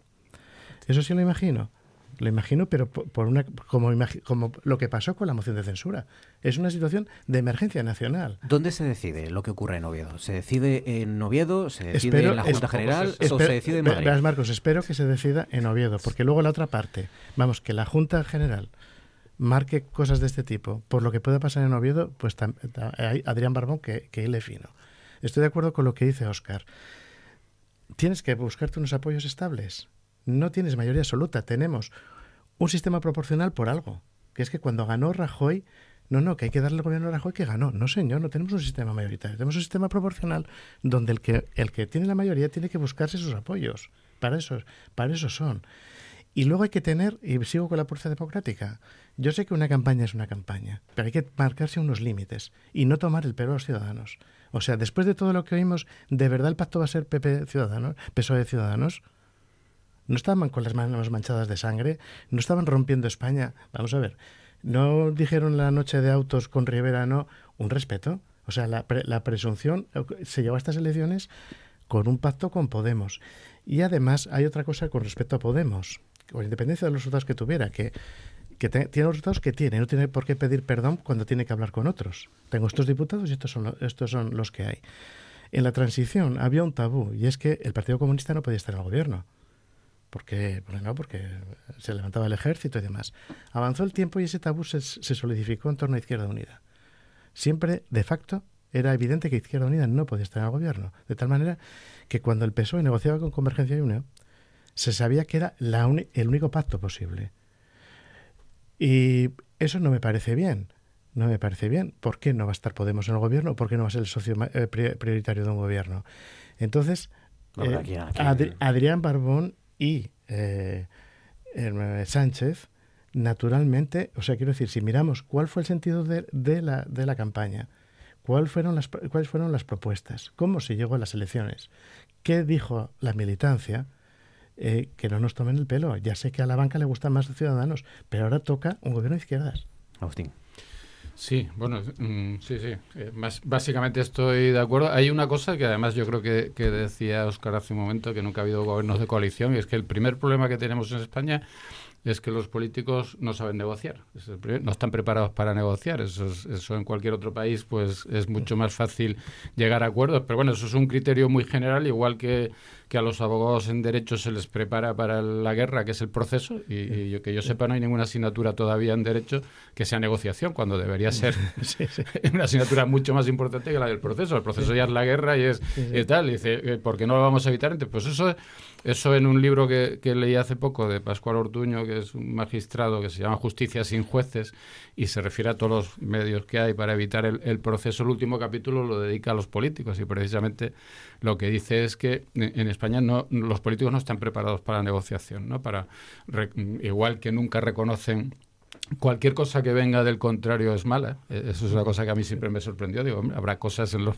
programas, incluso hasta en el de Vox. A lo mejor habrá hasta alguna cosa que se pueda reconocer que tienen razón, pero basta que sea de, un contrario para que no se admita. Entonces ahí la negociación es muy difícil siempre, ¿no? Es decir, rechazar todo lo que venga del contrario. Ahora, partiendo de esa base, yo creo que eh, estoy de acuerdo con lo que decís en, en, la Junta General en el sentido de que tiene una, Barbón tiene una posición muy buena y por lo tanto, y lo cómodo, lo más cómodo es decir, mm, voy a, gobernar en solitario, haciendo, pues, eh, tiene dos lados para poder pactar y por lo tanto incluso los presupuestos cada año puede, puede jugar con eso, con lo cual yo esa parte sí la veo más o menos eh, eh, sencilla dentro que cabe. Y lo de Oviedo, yo, fíjate, pienso que hay un factor determinante, o sea, yo no, no descartaba que, que terminara siendo alcalde Venceslao, pero sobre todo si hubiera sido decisivo el voto de Vox, porque en ese caso la pregunta, la pregunta es la siguiente, tú se lo haces a cualquier militante o, de, o votante de Ciudadanos y dices, ¿tú qué prefieres, pactar con el PSOE o con Vox?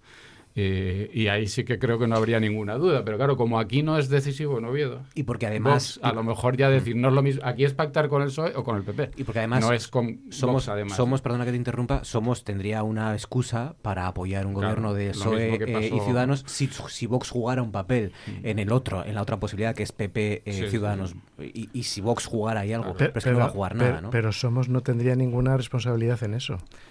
O sea, quiero decir, no, nunca podría decir, no, claro, pero... me obligaste a pactar con la extrema derecha. No, no es, mentira. no, Pero, pero, somos, al igual que veces la está alcalde, porque decidieron dos horas antes que mejor es que estuviera el tercer votado que el PP, pues al igual que eso, pues, si por ejemplo Ciudadanos apoyara a Venceslao, tuviera apoyado a Venceslao, eh, eh, somos sin duda alguna, porque además eso es muy fácil, es decir, eh, no, no, lo que decías tú, no van a pactar Ciudadanos con Somos, eso no parece que sea, que sea muy compatible, pero Ciudadanos, si Ciudadanos apoya al PSOE, eh, somos, en eso sí podría votar, aunque si fuera uno o tres, porque dice, bueno, yo antes de que salga, prefiero que salga el PSOE que el PP. Y, sería una postura muy parecida a lo que pasó la otra vez. Ahora, otra cosa es que aquí, yo casi, por eso cuando eh, es decisivo el hecho de que, que no necesitaran también los de Vox, porque ahí sí que eso forzaría mucho más, yo creo, eh, porque claro, la, la, la, imagen de Sevilla, que, que de Andalucía que comentabas tú, ahí salvaron como pudieron diciendo, no, nosotros pactamos con el PP y los otros eh, ya lo que hicieron se adhirieron. Pero claro, si ahora mismo los de Vox ya están diciendo que eso se acabó, que la historia de Andalucía se acabó y que ahora cuando van, van a entrar y van a pactar. Entonces, eso arrastrar eh, eh, Vox sí que puede llevar a que Ciudadanos termine en muchos sitios y yo en Madrid lo veo también muy claro. El tema, a mí de Gabilondo además es una persona que yo creo que, que eso sí es una persona... Yo, he estado con él, he coincidido con él en, una mesa redonda hablando de mediación precisamente y me sorprendió porque, porque es un catedrático de metafísica y tal. y, es una persona, vamos, con, una cultura y, dio una charla sobre mediación y negociación espectacular, ¿no? Y, yo creo que, que en, en, Madrid hay esa posibilidad que apuntabas tú, ahí sí que la veo más factible porque en Madrid sí que van a tener que pactar con Vox. pero, es que en Madrid la cosa es muy grave porque, como te digo, en Andalucía, en Andalucía, Ciudadanos, su vicepresidente, está despidiendo quienes tratan el problema de violencia de género, que es miserable esto. Mm. Pero bien, puedes decir esto de, oye, es que estaban aquí, pero es que en Madrid lleva el PP robando, no lo digo yo, lo dicen los jueces, mm. y, vas a apoyar a este, basándote en la extrema derecha. Yo creo que es que esa, esa, esa, posición de Ciudadanos lo incapacita para ningún pacto con ellos en ningún sitio. eso es negativo para, de cara al futuro. y luego, y luego también tengo que decir una cosa, que es que habrá que, quiero decir, hay opciones que hay que comprender que son muy disruptivas, por ejemplo, la independentista. Pero vamos a ver, que es que en la democracia no cabe un gobierno de izquierdas, porque si después de lo que acabamos de vivir, de las campañas, de lo que acabamos de vivir, resulta que al final tiene que ser un gobierno de con la derecha. Digo, o sea, ¿qué pasa? Que, que la democracia no tolera un gobierno de izquierdas. Ya, vale con esto. Eh, eh, ahora mismo me parece que es daría una señal muy, muy saludable. Eh, un gobierno de izquierdas. Contestaste tú, Teso. Me falta que me contestéis. ¿Dónde pensáis que se decide lo que ocurre en Oviedo? ¿Se decide, lo decide Juan Vázquez, lo decide el propio Ignacio Cuesta? ¿Se decide desde Madrid? ¿Alguien le va a decir a Ignacio Cuesta en función de todo el juego de, tronos o de cromos o de movimientos lo que tiene que hacer o lo que ha de hacer? Eh, no lo sé y sobre todo no lo sé en el caso de, Ciudadanos, eh, que es un, partido nuevo y que se encuentra en una situación en la que nunca se encontró y, tiene que tomar decisiones. Eh, en el caso del Ayuntamiento de Oviedo tenemos el antecedente de la votación anterior eh, las presiones que parece que hubo eh, desde niveles eh, superiores de, la organización del, PSOE sobre, sobre Venceslao. Em, a mí me parece que eh, tanto el PSOE como Ciudadanos tratarán de ver los casos y diseñar una estrategia que pueda presentarse con cierta coherencia, eh, cosa que, no va a resultar fácil.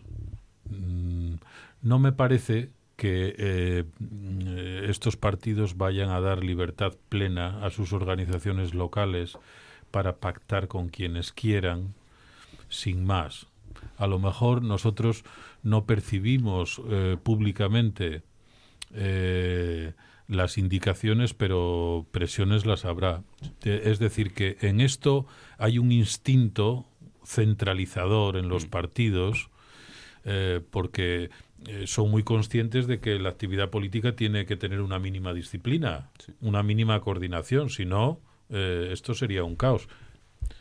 Aprovecho para decir, esto en parte es el precio que está pagando Podemos por una fórmula organizativa digamos, demasiado imaginativa y, flexible.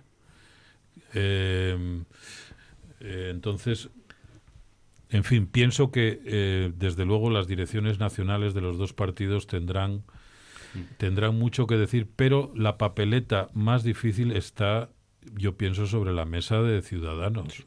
pero, pero de todas formas aquí en Oviedo, volviendo al tema, eh, efectivamente, la, esa papeleta es que Ciudadanos aquí en Oviedo no tiene, no tiene margen. Date cuenta de una cosa, Podemos en las anteriores elecciones le dio la alcaldía a Venceslao, pero el resultado de hacer eso era un tripartito de izquierdas. Mm. Hacer esto para que el resultado sea un gobierno de, de PSOE con Ciudadanos, va a ser muy complicado de lo que dices tú, hacer el relato claro, es que, eh, posterior. entre otras cosas, estamos tan pendientes de Oviedo, aparte de porque la Junta más o menos ya está todo prácticamente claro, eh, estamos haciendo este mm, ejercicio imaginativo respecto a Oviedo por lo que ocurrió hace cuatro años. Sí es verdad que eh, el contexto era distinto y es muy diferente, ¿no? Veníamos de un montón de, años de, de, gabinismo y del gobierno del Partido Popular y, ese gobierno era histórico, ¿no? Esa, esa junta, esa unión. pero es que había mayoría de izquierdas. Y había mayoría de izquierdas. Y ahora no. Quiero decir que ahora se trata de pedirle a Somos que apoye una, un gobierno que no es eso, es, eso es muy complicado. Ciudadanos y,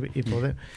a, no ser, a no ser que le digas que la alternativa es gobierno de la vuelta del gabinismo o, la, que, la otra alternativa, claro, es que Pero eso, ese, ese, vamos a decir, ese fantasma solo se puede agitar en casos muy excepcionales.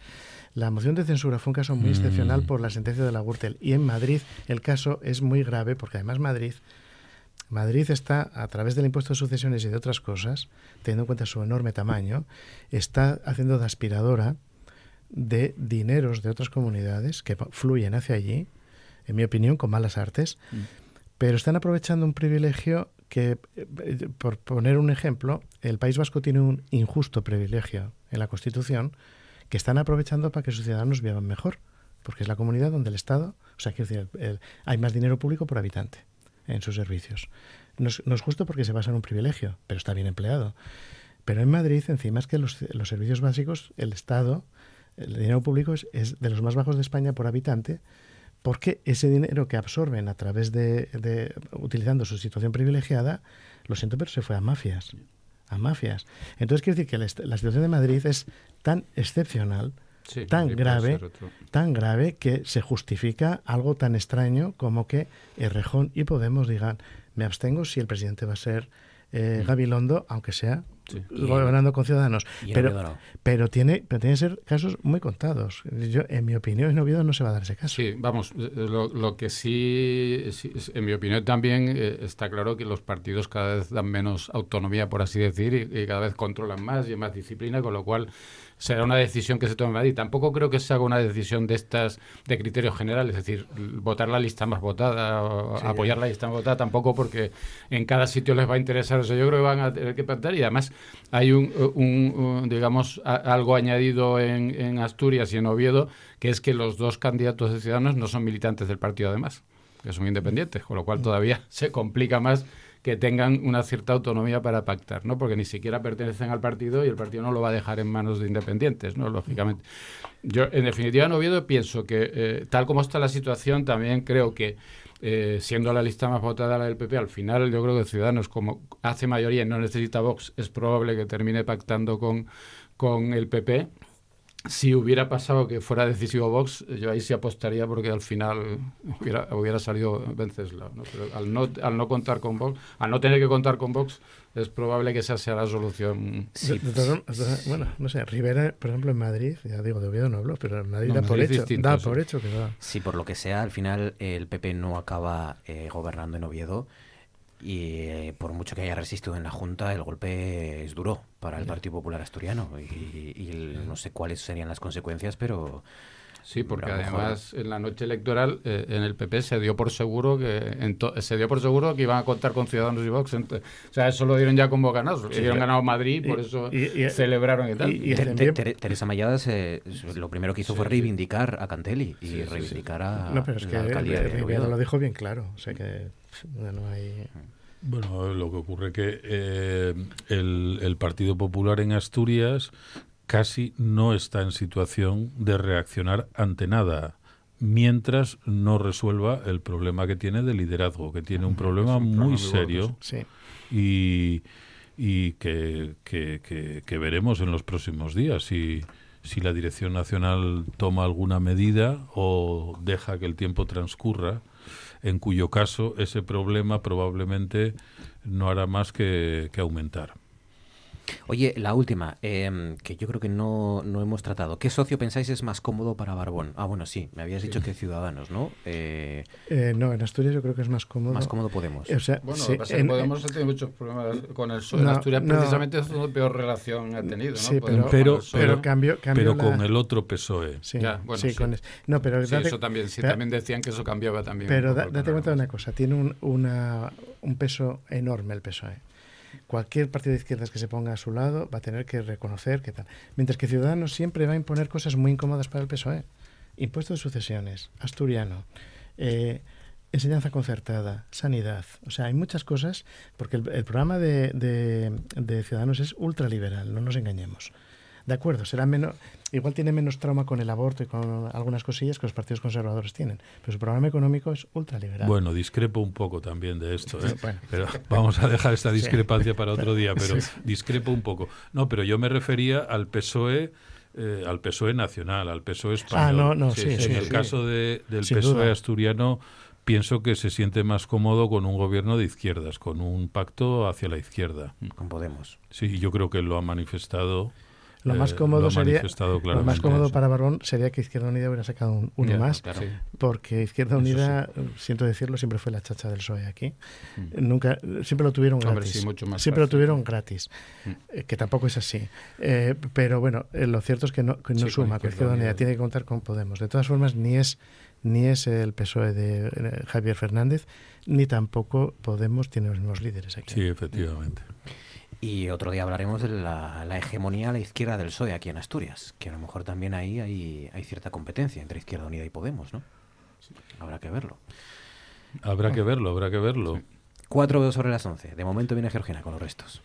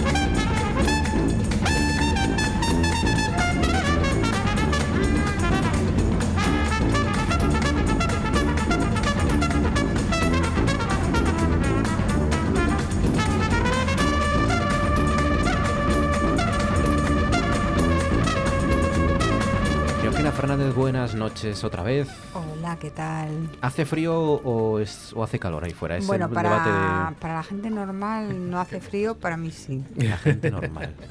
Ah, bueno. ¿Para Teso? ¿Teso es gente normal? Para Teso hace un calor tremendo. Teso tiene que emigrar ya de, aquí a la semana, al final de semana porque esto va increciendo. O sea que venga, déjanos un resto que tengas a Bueno, pues eh, estáis hablando de candidatos que ganan, que pierden, pero yo os voy a hablar de uno que ha llorado.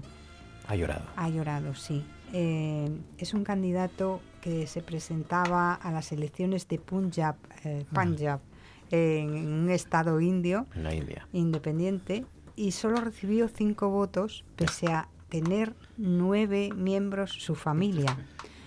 Entonces eh, le preguntaban, bueno, pues si eh, esto le disgustaba o qué opinaba de esto, y él entre llantos dijo que se sentía traicionado por los miembros de su familia, porque es que consiguió cinco votos y su familia la componen nueve miembros. Claro, esto es muy duro. Muy duro, muy duro. Ahí no, no, sabía ni con quién negociar. Porque no te voten Estaba tus, difícil. tus militantes ya duele, pero tu, familia ya... Ni siquiera en su casa lo, pudieron, lo votaron. Sí, sí.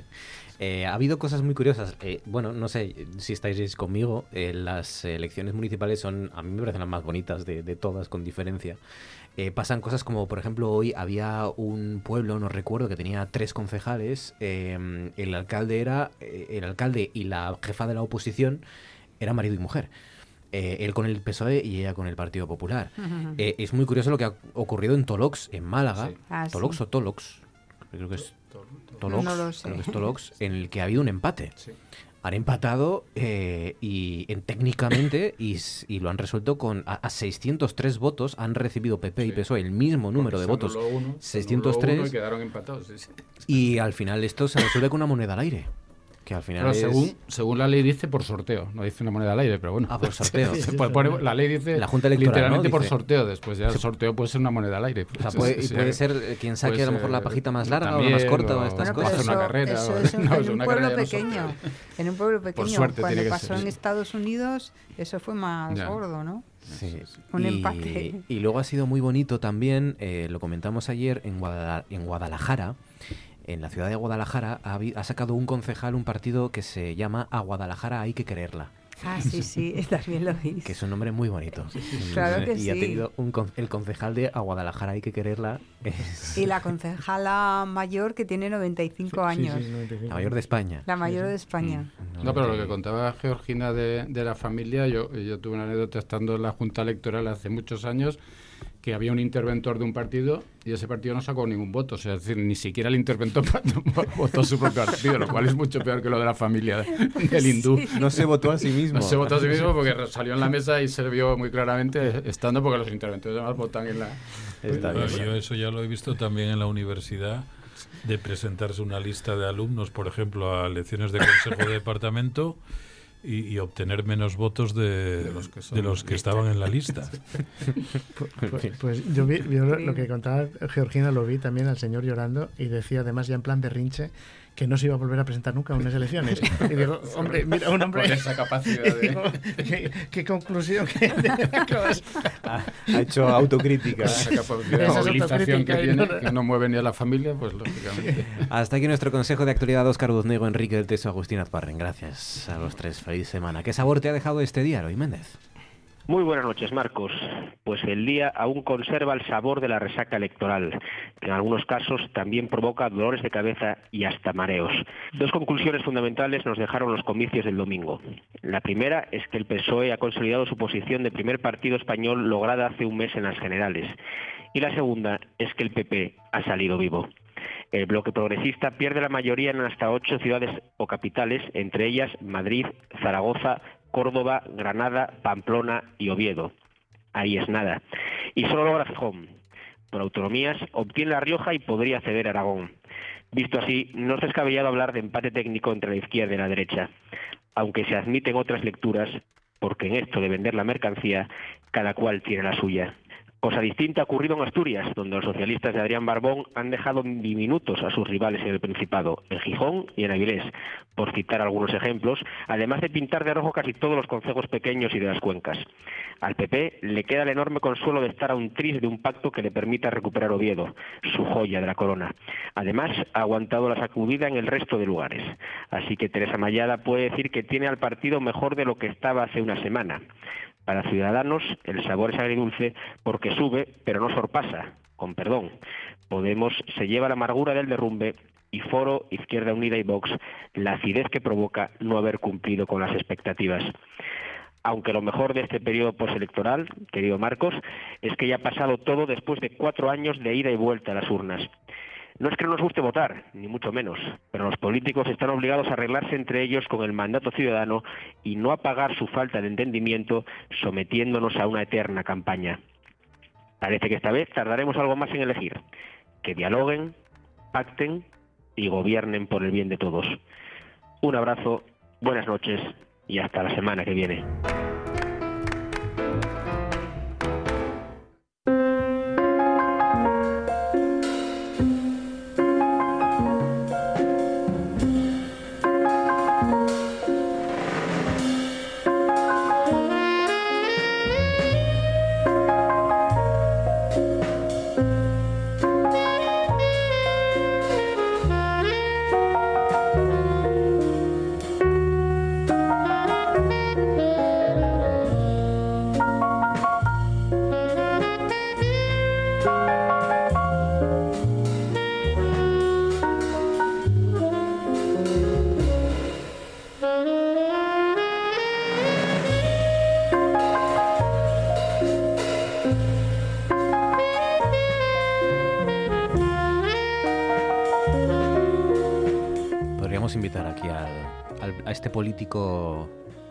¿No? Que, está triste a, acompañarnos en una noche como esta. A tomar una naranjada. Sí, naranjada. sí. Una naranjada. Ya. ya. no se estila esta, ¿no? Bueno, aquí sí. Aquí sí. Claro, claro, esto es... Aquí tienen mirinda. Aquí, aquí tienen, sifón. Seven Up. Tienen Seven Up, Seven Up. Tienen Cherry Coke, que ya... Eh, Cherry Coke... Mira, Fabián no conoció la Cherry Coke. ¿Sí? ¿Conociste la Cherry Coke? No. ¿Sí? La Cherry Coke es de los 90. De, de cereza era. De cereza. Cherry Coke. Le echamos un poquitín de sifón a la bebida. Sifón. El sifón. Sifón con soda, ¿no? Se echaba soda en el sifón, ¿no? Mm, debe ser lo mismo, no sé. Sí, sí, sí. Yo, yo de leer a Mafalda yo de pequeño... Una ah, lo de soda, sí, claro, claro. Eh, no, no, el, en Mafalda hay una viñeta en la que Mafalda se pone una especie de caja de casco y juega a ser astronauta y se pone dos sifones en la espalda, mm. atadas, y los enciende y, cree que vuela, ah, como propulsores a chorro, ¿no? Sí, pero es que eh, precisamente en Mafalda es cuando son, se dice siempre lo de soda. Ah, y yo, y yo eso lo intenté de pequeño intenté imitar a Mafalda. ¿Y, volaste? Y no, volé de la, iba a decir, del tortazo que me dio mi madre por cómo dejé la cocina. Bueno, desde eh, luego. al final, al final digamos Pones que... muy mal a tu madre y no creo que te diera ese tortazo. Al final el objetivo estuvo logrado, conseguido. Yo volé. Eh, digamos que no por los métodos no por los métodos que yo pretendía que era por la proposición al chorro de los sifones pero sí que aquello no en fin, camarero, por favor, que nos liamos aquí a contar nuestras historias. Ya, es verdad. Sí, porque es que, es que déjame que marque, que luego me confundo. Sí. Es que hay que tener el dedo muy avispado, muy listo. Me confundo y llamo a otro sitio y, y no esperando andar molestando a estas horas. A la gente a estas horas, claro. Ah. Como hacían los programas de televisión, ¿te acuerdas? Sí. ¿No? Sí, sí. Llamaban a un teléfono al azar Buenas noches. y decían, ¿tiene usted pelos en la lengua? Hola, Rafaela. Tiene usted pelos en la lengua y no, no recuerdo lo que había que contestar. Fíjate, me hubiera perdido el premio si hubiera sido en mi casa. Había que contestar algo, ¿no? Una contestación. Sí, pero no sé, no me acuerdo. Arancha Margolles, buenas noches. Eres tú, ¿no? Buenas noches. Qué susto, a ver si. Buenas noches. A ver si es Rafaela Carra. Ah, sí, sí.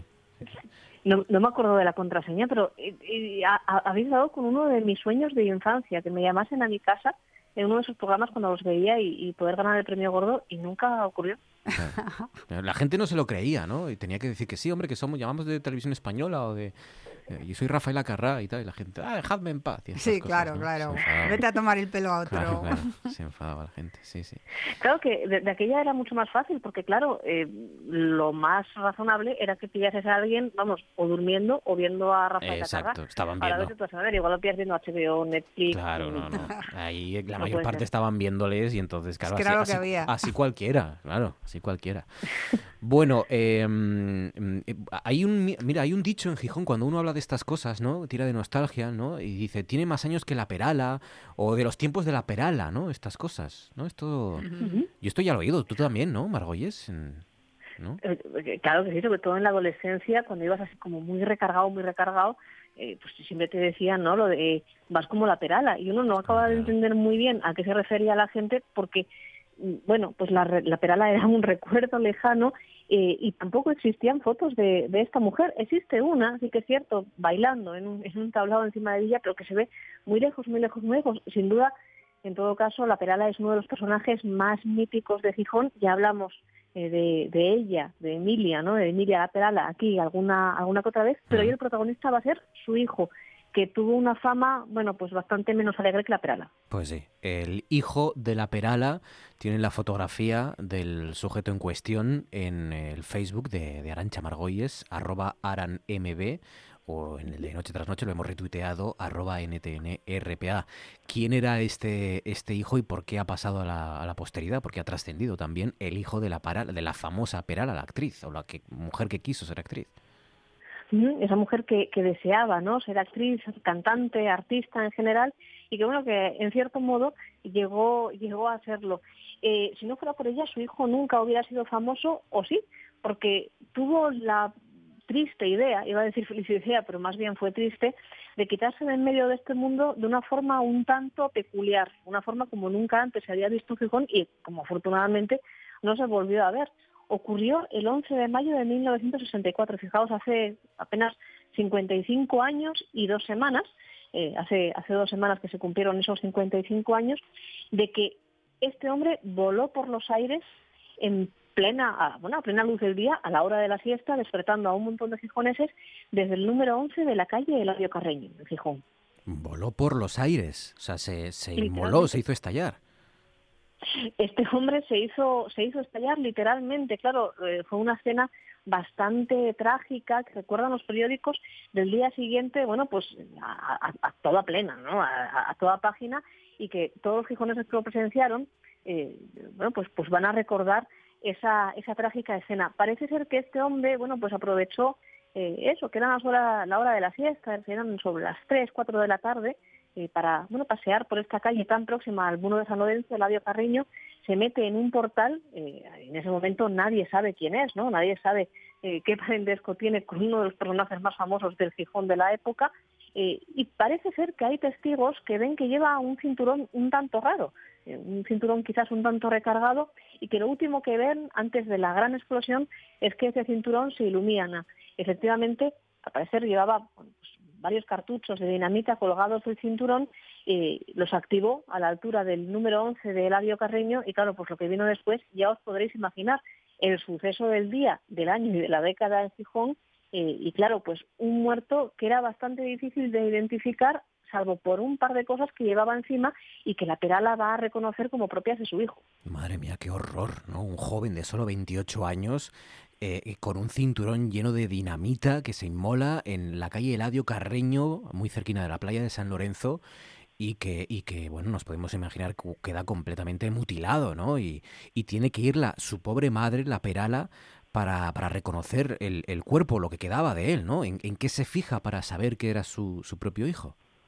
Claro, desde luego el cuerpo estaba absolutamente irreconocible porque, bueno, las crónicas lo que cuentan es que, bueno, pues eh, partes del cuerpo, ¿no? Eh, es una imagen un tanto, un tanto gore, eh, sale, salen disparadas y, se alejan varios metros del lugar de la explosión. O sea que imaginaos cómo quedó este, este pobre hombre que había decidido quitarse de en medio de esta manera. Eh, sin embargo, hay un par de un par de objetos personales que él lleva encima que se recuperan y que, bueno, pues cuando va cuando va a intentar reconocer eh, lateral a su hijo que va sin aparecer por casa, pues unas cuantas horas, va a reconocer como propias de su hijo y por tanto, bueno, pues es así como se identifica el cadáver. Y es, bueno, pues son dos objetos curiosos que, que desde luego eh, hablan de él como un gijonés de pro, ya que uno de ellos era ni más ni menos que una medallita con la Virgen eh, de con la Virgen de Contrueces grabada, una medalla de plata y el otro era un, cuchillo de deshuesar que siempre llevaba consigo. Estos dos objetos son los que hacen que la perala Emilia Gómez reconozca en, aquel muerto a su hijo y la pobre al parecer, bueno, pues eh, dicen, eh, dicen las, las malas y las buenas lenguas que tanto la quisieron en, en aquel Gijón de los años 60, que nunca se llega a recuperar, que si la mujer bueno, pues ya era un tanto peculiar previamente, de, lo de su hijo no se llega a recuperar del todo jamás. Qué horror, qué horror. Paulino Rodríguez, el hijo de la Perala, que, bueno, que no llevaba documentación encima tampoco cuando estalló ese cinturón de, dinamita que llevaba a su alrededor y que para reconocerlo se, tuvo que fijar su propia madre, Emilia Gómez La Perala, en, un cuchillo era de, deshuesar, ¿no? Y una medalla de, de la Virgen de Contrueces en un cuchillito de deshuesar y una medalla de la Virgen de Contrueces a la que parece que, bueno, pues rezaba, ¿no? Este, este hombre, este chaval de apenas 28 años, que parece ser, y así lo decían los testigos que, le habían conocido en sus sucesivos trabajos, eh, ya, bueno, pues él trabajaba en varios talleres y, bueno, pues era un, era un hombre querido, ¿no? Por la gente que le conocía, pero que siempre, bueno, pues había destacado por quizás una tendencia natural a la depresión y ciertos problemas mentales, ¿no? Era el menor de los hijos de la Perala y se quita de medio de esta forma que, bueno, eh, pues eh, le, lleva, le lleva a la fama, desgraciadamente, y aumenta todavía más la fama eh, de, su madre en, esa ciudad que le acogió, ya que ella, a pesar de ser uno de los personajes más típicos de Gijón, no era gijonesa, esto es un dato que, poca gente sabe, pero sí que va a ser la, hija de adopción, ¿no?, por excelencia de, de la villa de Jovellanos. Qué historia. El número 11 de la calle Eladio Carreño en Gijón, ese joven de solo 28 años, Paulino Rodríguez Gómez, y, lo que quedó de él, que tuvo que reconocer su propia madre, la Perala. La historia de, una explosión, de una inmolación en el centro de Gijón, de la vía de Jovellanos. No es fácil recuperarse eh, ni la propia ciudad, imagínense ustedes esa pobre madre. Arancha, cuídate, un abrazo fuerte, gracias.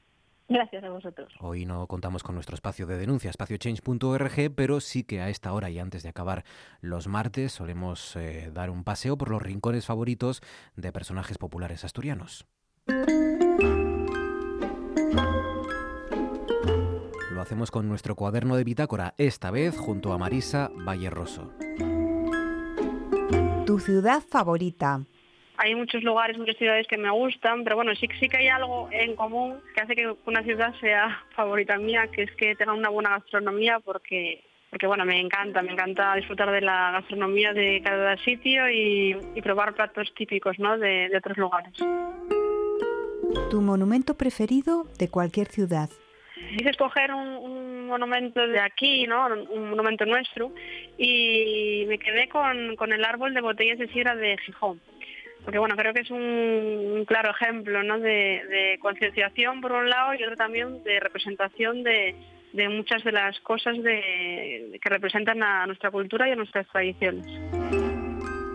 Un momento inolvidable en uno de los lugares a los que has viajado. Pues fue en París, que fue la primera vez que yo, que yo visité París pues fue como hace unos cuatro años más o menos, o incluso cinco, y además de visitar París y todo, todo lo que hay que ver de manera obligatoria, pues estuve también en una iglesia pequeña de un pueblo cerca de París, donde disfruté de un, de un concierto para mí inolvidable de Silvia Pérez Cruz y Raúl Refri. Y además fue inolvidable porque ellos aquí ya eran muy conocidos en España, pero, pero en Francia era como que estaban empezando, entonces era un concierto muy pequeño, con muy poca gente, y que yo disfruté de una manera que yo creo que en mi vida había otro concierto igual que ese. La vista panorámica que recomiendas. Pues recomiendo la del Mirador del Fitu, porque visité la bastantes, bastantes ocasiones y, yo creo que es una de, los vistas más guapos que tenemos.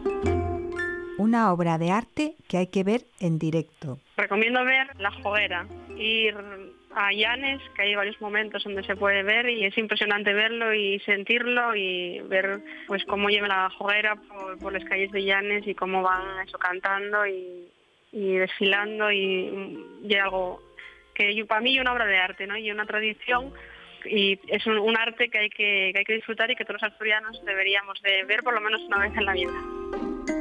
Un sitio donde hay que desayunar, comer o cenar. Ni la primera vez que lo recomiendo, de hecho recomiendo muchas veces, pero a mí me encanta comer o cenar en, el restaurante Casa Pedro en, en, Parres porque me parece que cualquier cosa que comas ahí sabe, sabe exquisitamente y, y yo siempre siempre lo recomiendo. Además que hay un sitio muy guapo para dar una vuelta para disfrutar en familia y la verdad que se come muy muy bien. Un rincón encantador.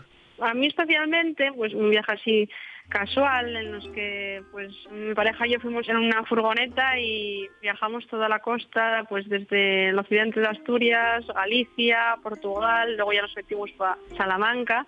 Y en ese viaje en Portugal descubrí Aveiro, que no lo conocía y además que dimos con, con ese sitio de casualidad, de hecho nos quedamos más de un día porque me pareció pues como un lugar increíble donde poder eh, ir en góndola por las calles, ¿no? Pues lo llaman la Venecia portuguesa, el poder escuchar también fados.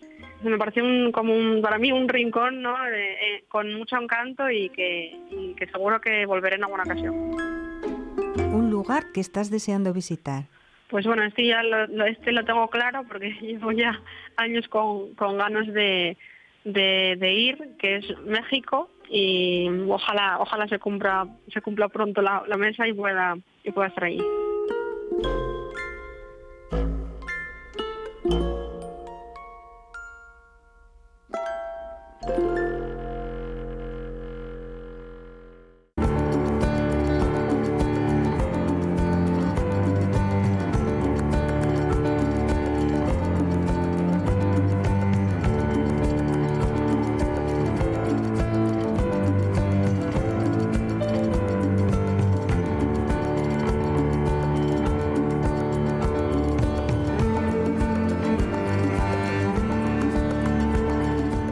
Y lo hacemos como siempre con el recorrido habitual por las portadas y los titulares que nos deja este martes. Empezando por la web rtpa.es dice recetas económicas desde Oviedo. El Banco de España pide reformar las pensiones sin hipotecar a generaciones futuras ese acto que ha tenido lugar esta, durante todo el día de hoy, esta tarde, y del que hemos hablado en la tertulia con la presencia del gobernador del Banco de España aquí en Asturias y aquí en, en Oviedo. Ciudadanos y PSOE no descartan alcanzar un pacto de gobierno en Oviedo. El momento de los pactos municipales, dice también rtpa.es, los trabajadores de Alcoa se sienten engañados por las condiciones de la subasta de interrumpibilidad. La factoría de Avilés no podrá pujar.